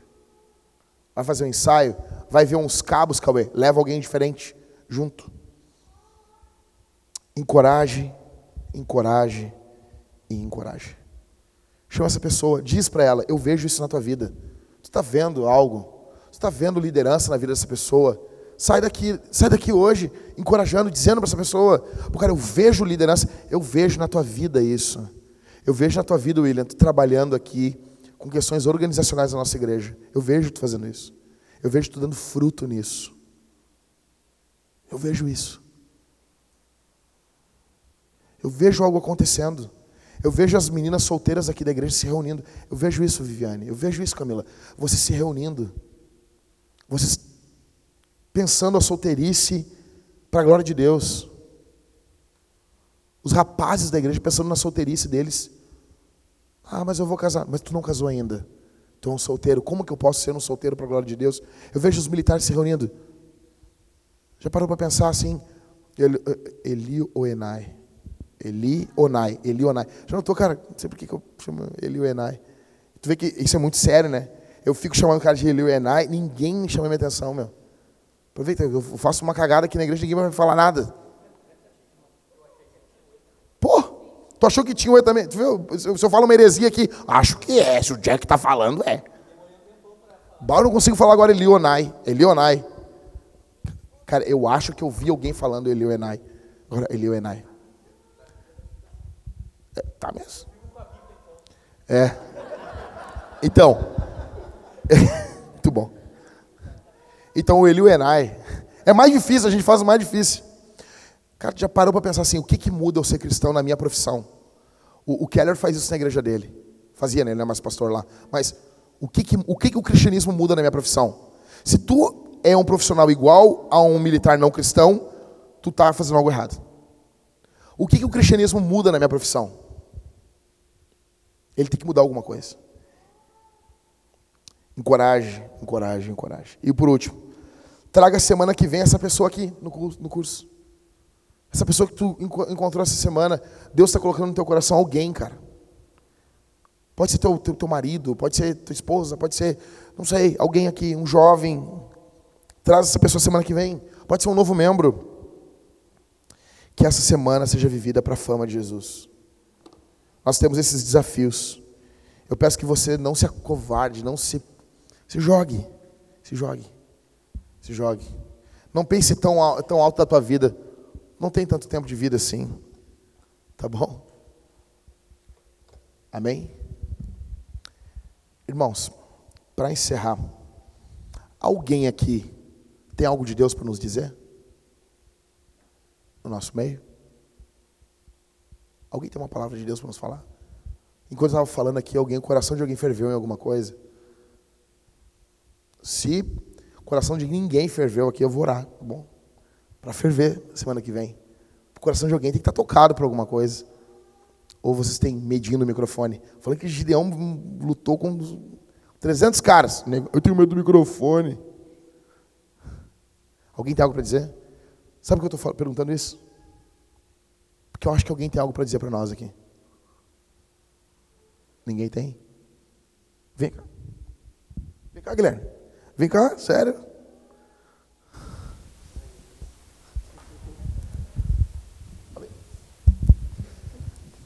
Eu acho que essa questão dos homens semana passada que aconteceu mexeu muito com o meu coração é, em ter temor pela palavra e, e ter temor pelo evangelho. De a gente realmente, como, como homem, ter a paixão por Jesus e se abdicar desses pecados. Na minha família já tive casos assim de, de muito adultério, de muito problema e, e ver famílias sendo destruídas e e quando eu vejo esse tipo de questão de pornografia, ele é um, é um ponto tão pequenininho que isso pode culminar com acabar com uma família. E realmente mexeu muito no meu coração, assim. E, eu, e desde semana passada eu vim orando para que Jesus guarde isso no meu coração, para que a gente deixe um legado aqui, que as pessoas vejam a Cristo em nossas vidas, independente de onde a gente está. Em relação ao meu trabalho, tenho vivido um meio corporativo terrível. E eu quero realmente estar tá lá e as pessoas vejam a Cristo. O PJ tem conversado bastante comigo em relação a isso.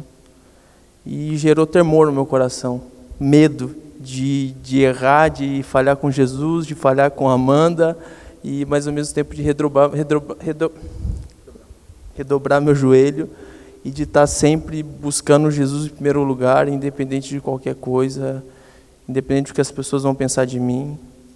Então eu vejo essa molecada nova aí vindo vocês precisam buscar muito Jesus.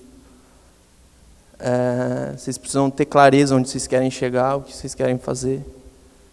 E, primeiramente, orar muito, buscar muito a Jesus.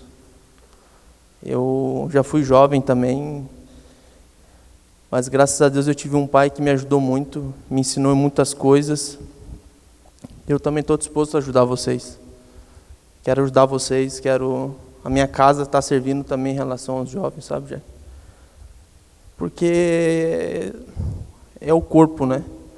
E a gente precisa se ajudar, a gente precisa estar tá buscando a Jesus o tempo todo. Então vigiem muito, jovens. Vigiem onde vocês estão, o que vocês estão olhando. O mundo é muito sutil, assim, as coisas.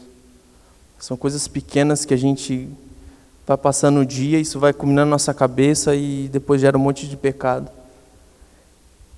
sei, acho que era isso, mas esse temor pelo Evangelho mesmo, que de. E você foi falando e aquilo foi crescendo no meu coração e eu não. Eu sou meio reservado, mas é. Era isso, cara. Obrigado. Obrigado.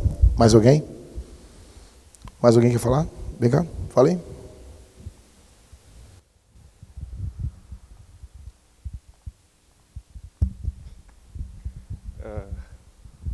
acabei no microfone, mas essa semana eu vivi uma coisa, acho que eu nunca vivi isso na minha vida cristã, depois de saber da decadência dos homens da igreja, que eu ajoelhei para orar e eu só conseguia chorar, sabe? Chorar pelos homens e eu senti uma dor assim, sabe? Ah, lá no fundo assim no coração que começou a, a me consumir, eu só conseguia chorar e pensar nos homens, porque, cara, eu tenho os homens da igreja aqui como, como guerreiros, entendeu?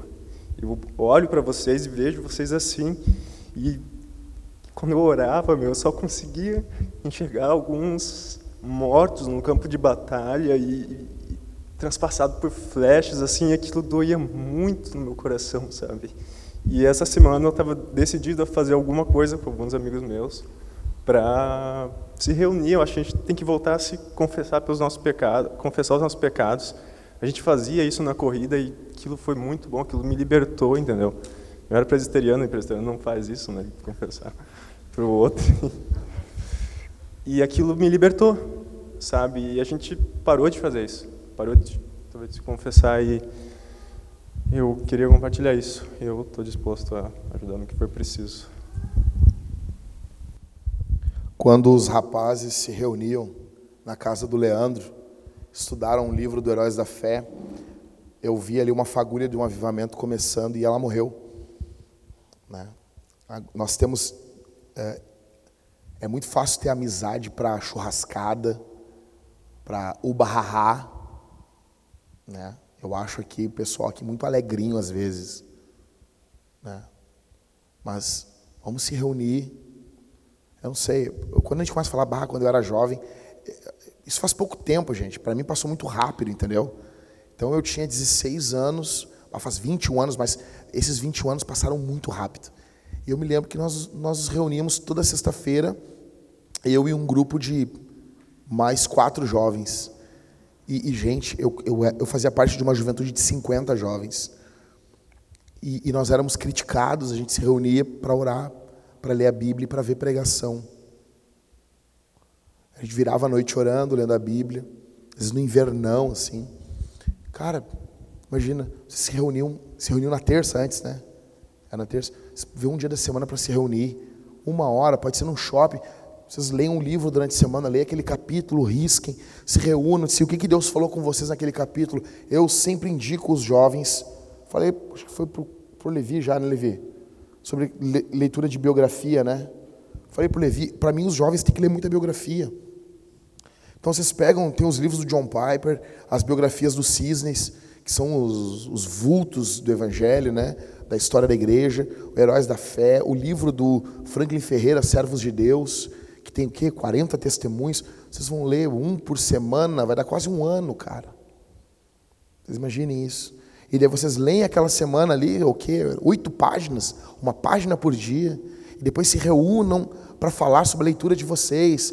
Cara, o que Deus pode fazer espetacular no meio de vocês. Espetacular. O que Deus pode fazer? E vocês não fazem isso. Mas se reúnem para jogar um jogo de videogame que tem o seu lugar, gente. Mas tem coisas que estão na frente, entende? Então, ouçam o que o Leandro falou. Imagina o que Deus não pode fazer, cara, por intermédio dos nossos jovens solteiros. Gente, se a tentação está crescendo, nós temos que fazer alguma coisa diferente. Está crescendo. Tipo, não é assim, bah, fiz tudo o que eu podia. Não. Mais alguém? Mais ninguém? Vem cá, vem cá, vem cá, Tiago, vem. Vem cá, eu. Vem, Tiago, pode levantar, já vim aqui.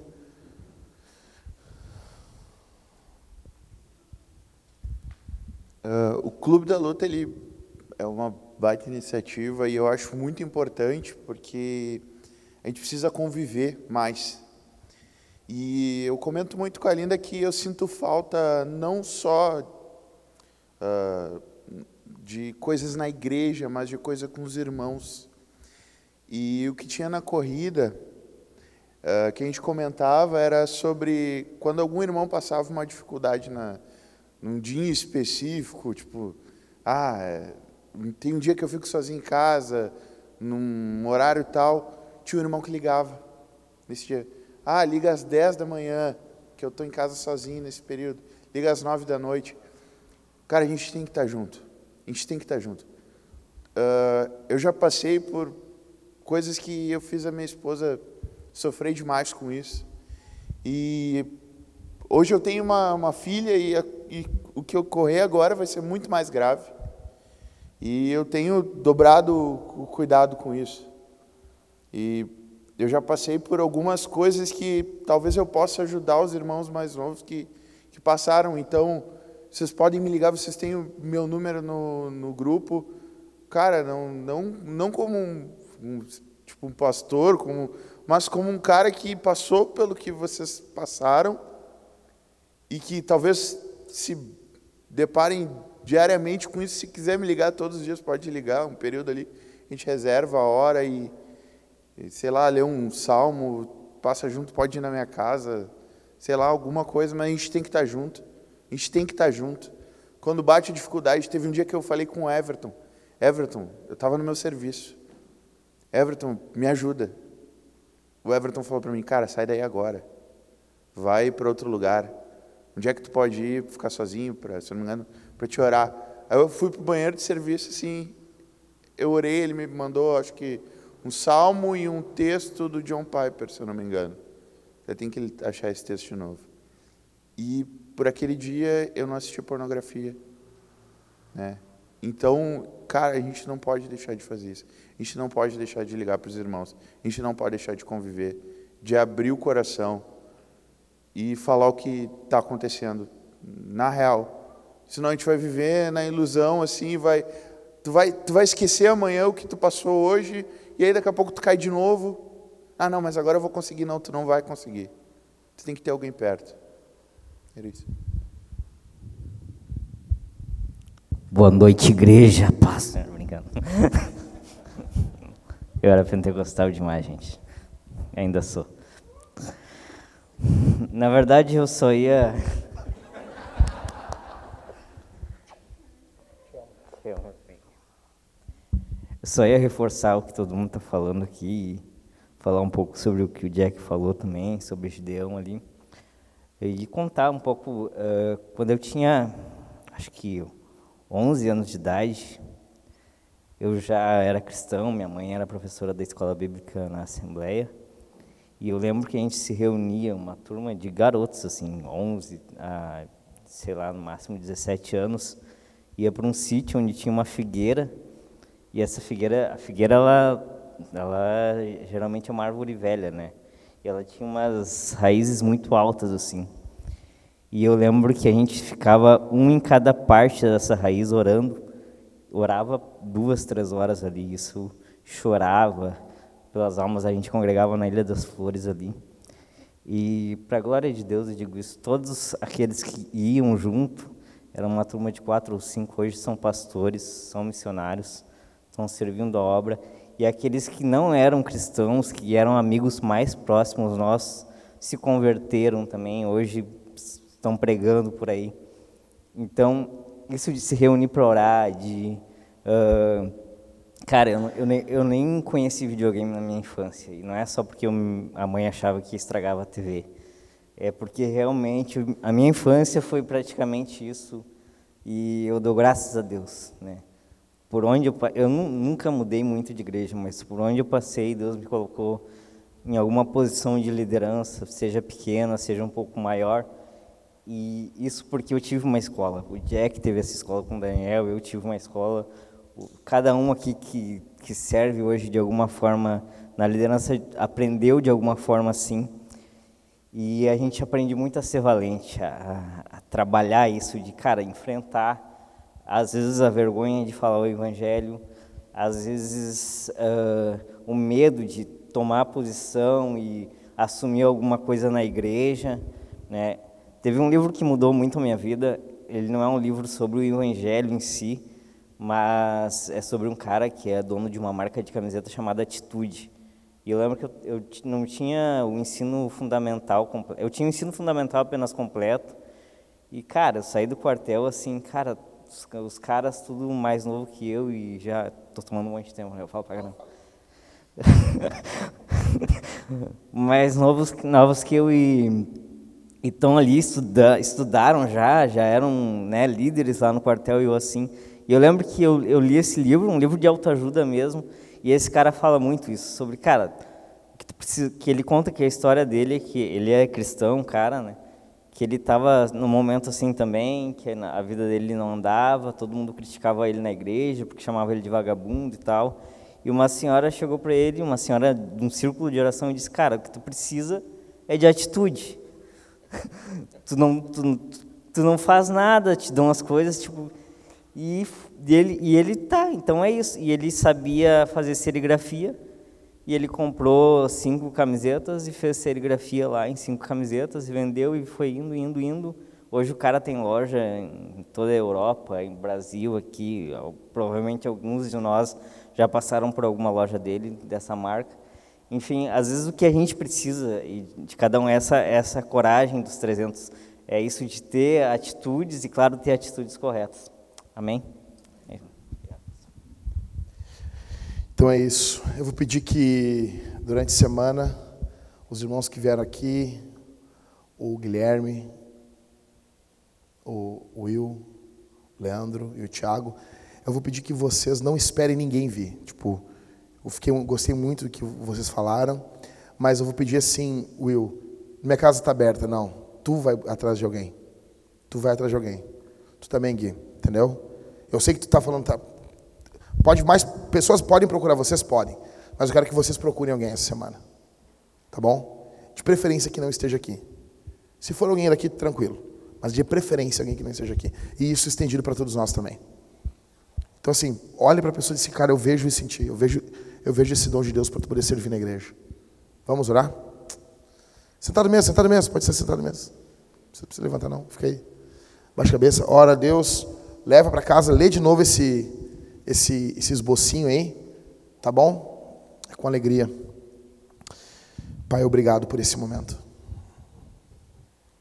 Obrigado pelo teu amor. Nos desperta, nos encoraja, nos levanta para a glória do teu nome. Que o teu nome seja bendito em nossas vidas.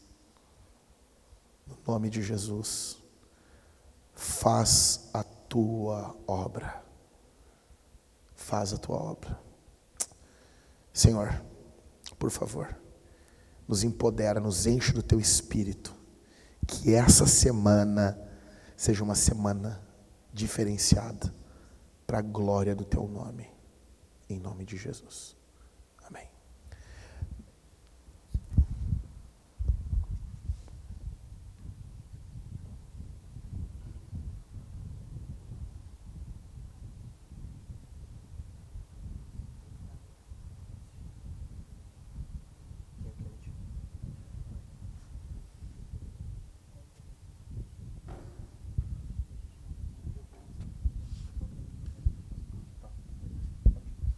Pessoal, um catecúmeno que está fazendo catequese aqui na igreja, ele me procurou hoje e ele perguntou assim, quais projetos que a Vintage tem, projetos sociais, etc., porque tem um, um empresário lá que está a fim de investir em projetos sociais da igreja. E na hora eu lembrei que nós temos ideias, muitas ideias, mas projeto no papel bonitinho, como vai ser, nós não temos nada. E nós orávamos por isso, né? A gente já orou muitas vezes, poxa, o dia que alguém chegar, vai chegar um dia que vai vir alguém na nossa porta e dizer assim, ó, quero o projeto de vocês. E a gente disse, nós vamos ter cinco, seis. E esse dia chegou e a gente não tem. Eu quero dizer, eu quero lançar um desafio para vocês que na próxima terça-feira vocês tragam projetos e nos apresentem e escrevam, desenhem, o que tiver de melhor, se doem por isso, orem a Deus, projetos sociais. Não, não, o projeto, ideia nós temos. A gente quer o projeto. Talvez vocês já tenham alguma coisa. Deus já colocou no coração de vocês. Então, assim, programem isso, coloquem no papel, bonitinho, e apresentem um projeto. Profissionalismo. Ó, eu vou falar a ideia para vocês trabalhem com, se quiser transformar em projeto. Meu sonho, eu queria muito ver as mulheres dessa igreja com um trabalho com mães solteiras. Primeiro. Primeiro. Tá? Eu quero que a partir agora da próxima Cavalo Branco, nós venhamos fazer projetos sociais a Cavalo Branco. Eu vou dar um exemplo. Quem conhece aqui? Catito, quem é que mora mais na Zona Norte aqui? O Catito, então, pessoal, bastante. Qual é a creche mais próxima aqui da igreja? Pensem, não, não precisa me falar, tá? Pensem. Nós tirarmos a, oferta da Cavalo Branco, agora dessa cavalo, nós comprarmos comida para uma, uma creche. E os homens aqui da igreja ir levar. Tá? Uh, vocês estão vendo alguma coisa que vocês, ao redor da igreja, que seja uma praça que está com a grama alta, nós vamos comprar os negócios de cortar grama e nós vamos lá cortar grama da praça. A prefeitura vai ficar louca, o Marquês vai ficar louco com isso. Por quê? Porque ele quer o dinheiro do, do, do, do imposto para si. Então eles dizem que não pode, nós vamos tomar um processo, mas a gente tem o Paulo Júnior. Vão nos multar porque a gente foi lá. Ou seja, não, negão. Assim, só que, só que assim, não, não prospera uma multa dessas da prefeitura. Por exemplo, bem rápido aqui, no Rio de Janeiro, a cidade ali do Elio Enai. Olha só essa casa aqui, ó. olha esse caos. Tinha, eu não sei qual ali numa da, da praia, tem um, uma, uma escultura de um, de um poeta. Tá? Eles cobraram quase 200 mil para fazer, tipo assim, restaurar aquela escultura. Um carioca disse: não, não, não, o Estado não vai pagar isso aí. Eu vou fazer de graça. Ele trabalhava com restauração ele doou o trabalho que custava 5 mil reais. Tipo, 200 mil, superfaturado, né? A prefeitura ficou louca com ele porque não pôde superfaturar o negócio. Quando acordaram de manhã num dia, lá estava tava restaurado o negócio. Vocês imaginam isso, gente? Tá? Trabalho com mães solteiras, creches, uh, trabalhos com mulheres que estão para fazer aborto. Tá bom? Então conhece, Pensem num nome chamativo, alguma forma que nós podermos acolher mulheres com gravidez indesejada, serem acolhidas, serem amadas. Tá bom? Quer falar alguma coisa, Kel? Camila? Vem cá, vem cá, rapidão, rapidão. Levanta, Camila, vamos.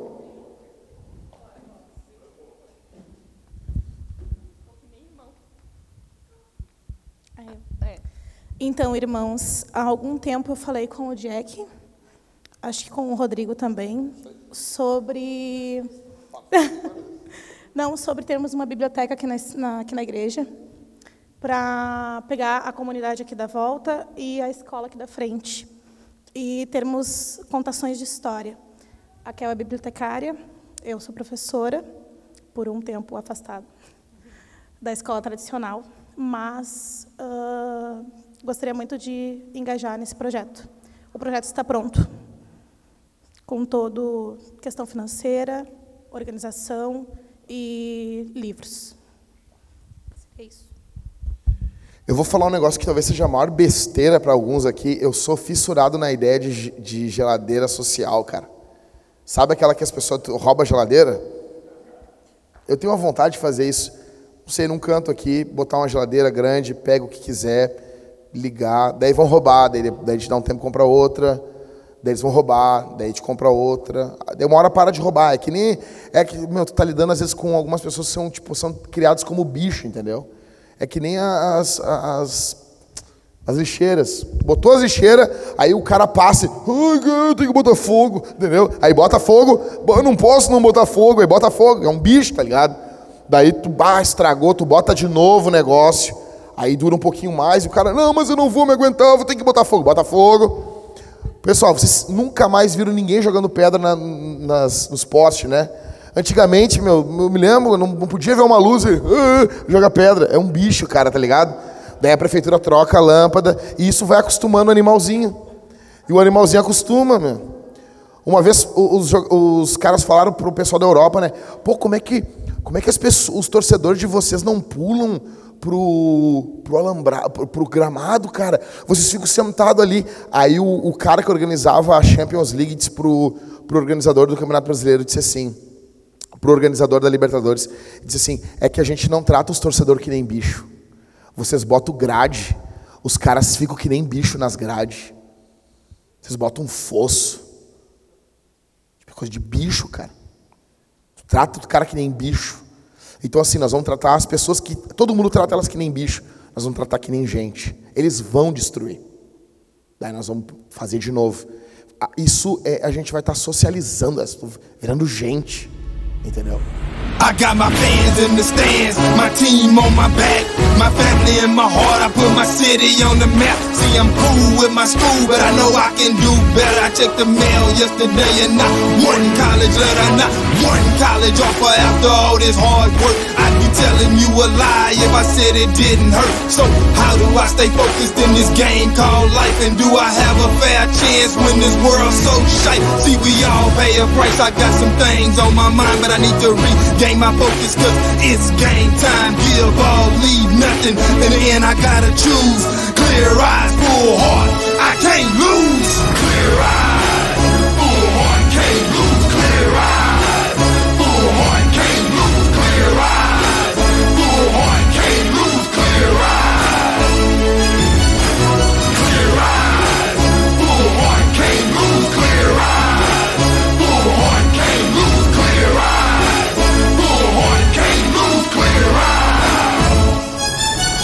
Now look me in the and put your hand in mine. Whatever's about to happen right here in this moment of time. So let's draw a line right here in the sand. And let me say that on this very day is the day that we took a stand. Cause not just a game, it's more than a game, it's more than a hurt, it's more than the pain, it's more than the glory, it's more than the fame. This right here is about legacy, man, so it's bigger than me, it's bigger than us.